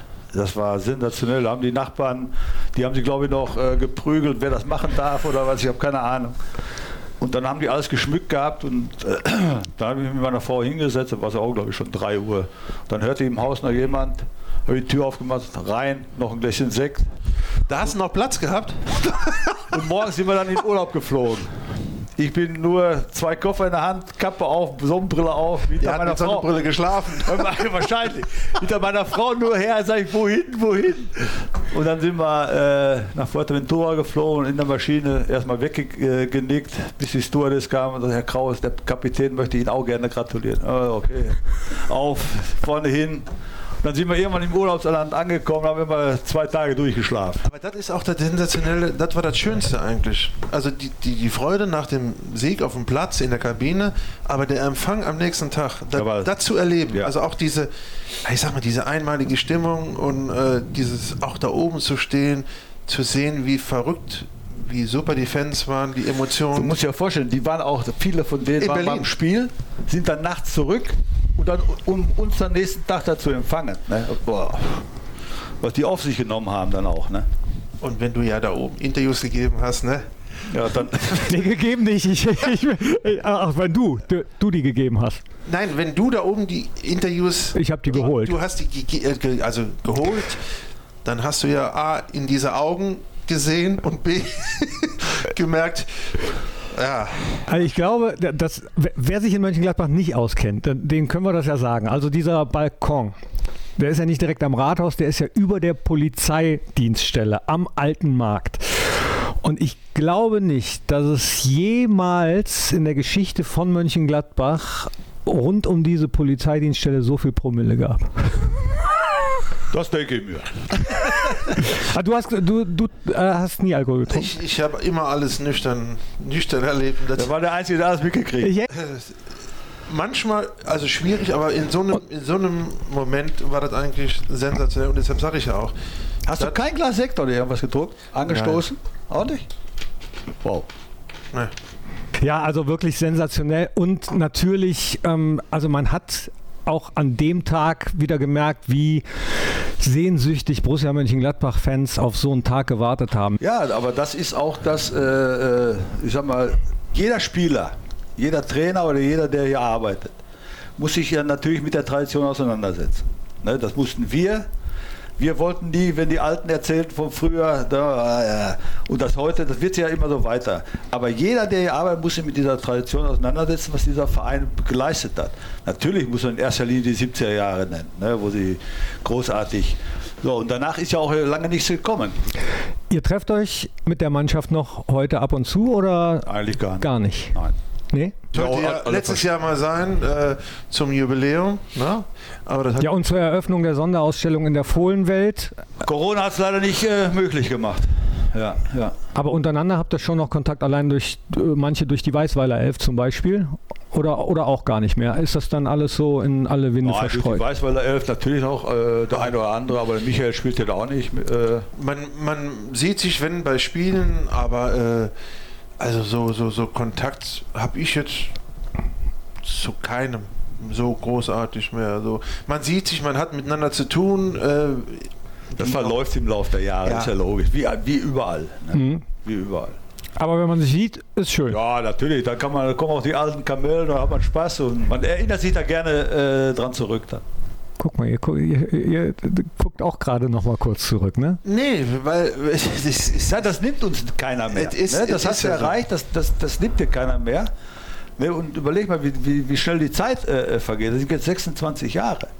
Ne? Aber trotzdem, wenn wir darüber sprechen, also kriege ich immer noch teilweise Gänsehaut und man hat viele Situationen wieder vor Augen, wo man ja sonst sich gar keine Gedanken drüber macht oder so. Ne? Aber und wenn man so im Gespräch. Es ist, ist ja so. in, in, der Konsequenz nicht nur Berlin, es ist ja die ganze Geschichte, ja. wie ist die Mannschaft so geworden, was war davor.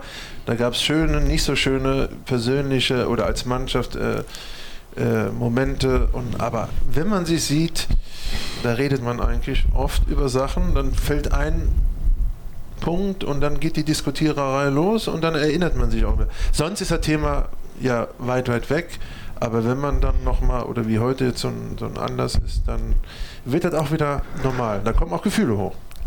Wir hätten natürlich gerne die gesamte Mannschaft hier gehabt, aber das ist beim Podcast dann immer so ein bisschen schwierig, die Stimmen auseinanderzuhalten. Deswegen an alle, die dabei waren, ein dicker, fetter Gruß. Ihr stellvertretend für die Mannschaft wart da. Vielen, vielen Dank für eure Zeit. Äh, 1995, der letzte Titel, lange her. Die Spieler von heute müssen sich das dann aufs Brot schmieren lassen, so wie ihr euch die 70er habt aufs Brot schmieren lassen genau müssen. so ist es. Muss sich jeder mit auseinandersetzen. Und die letzten Worte gehören euch. Erst du, Klinki. Ja, ich sag nur, also zurückblickend war das ein überragender Tag oder überragende Tage in Berlin und hier zu Hause. Einfach ein sensationelles Gefühl und ich würde mich freuen, wir würden auch mal demnächst über einen anderen Titel sprechen. Ja, das wäre schön und äh, jeder Spieler sollte daran denken, sowas ist halt einmalig und in, in ihrer Karriere oder in, in, der Karriere der Spieler, so häufig kriegst du die Gelegenheit nicht. Umso wichtiger ist, dafür alles an den Tag zu legen, weil das der einzige Wettbewerb ist, mit wenig Spielen viel zu erreichen. Hast du auch immer gesagt, ne? Jo. Danke. Bitte. Wir danken auch.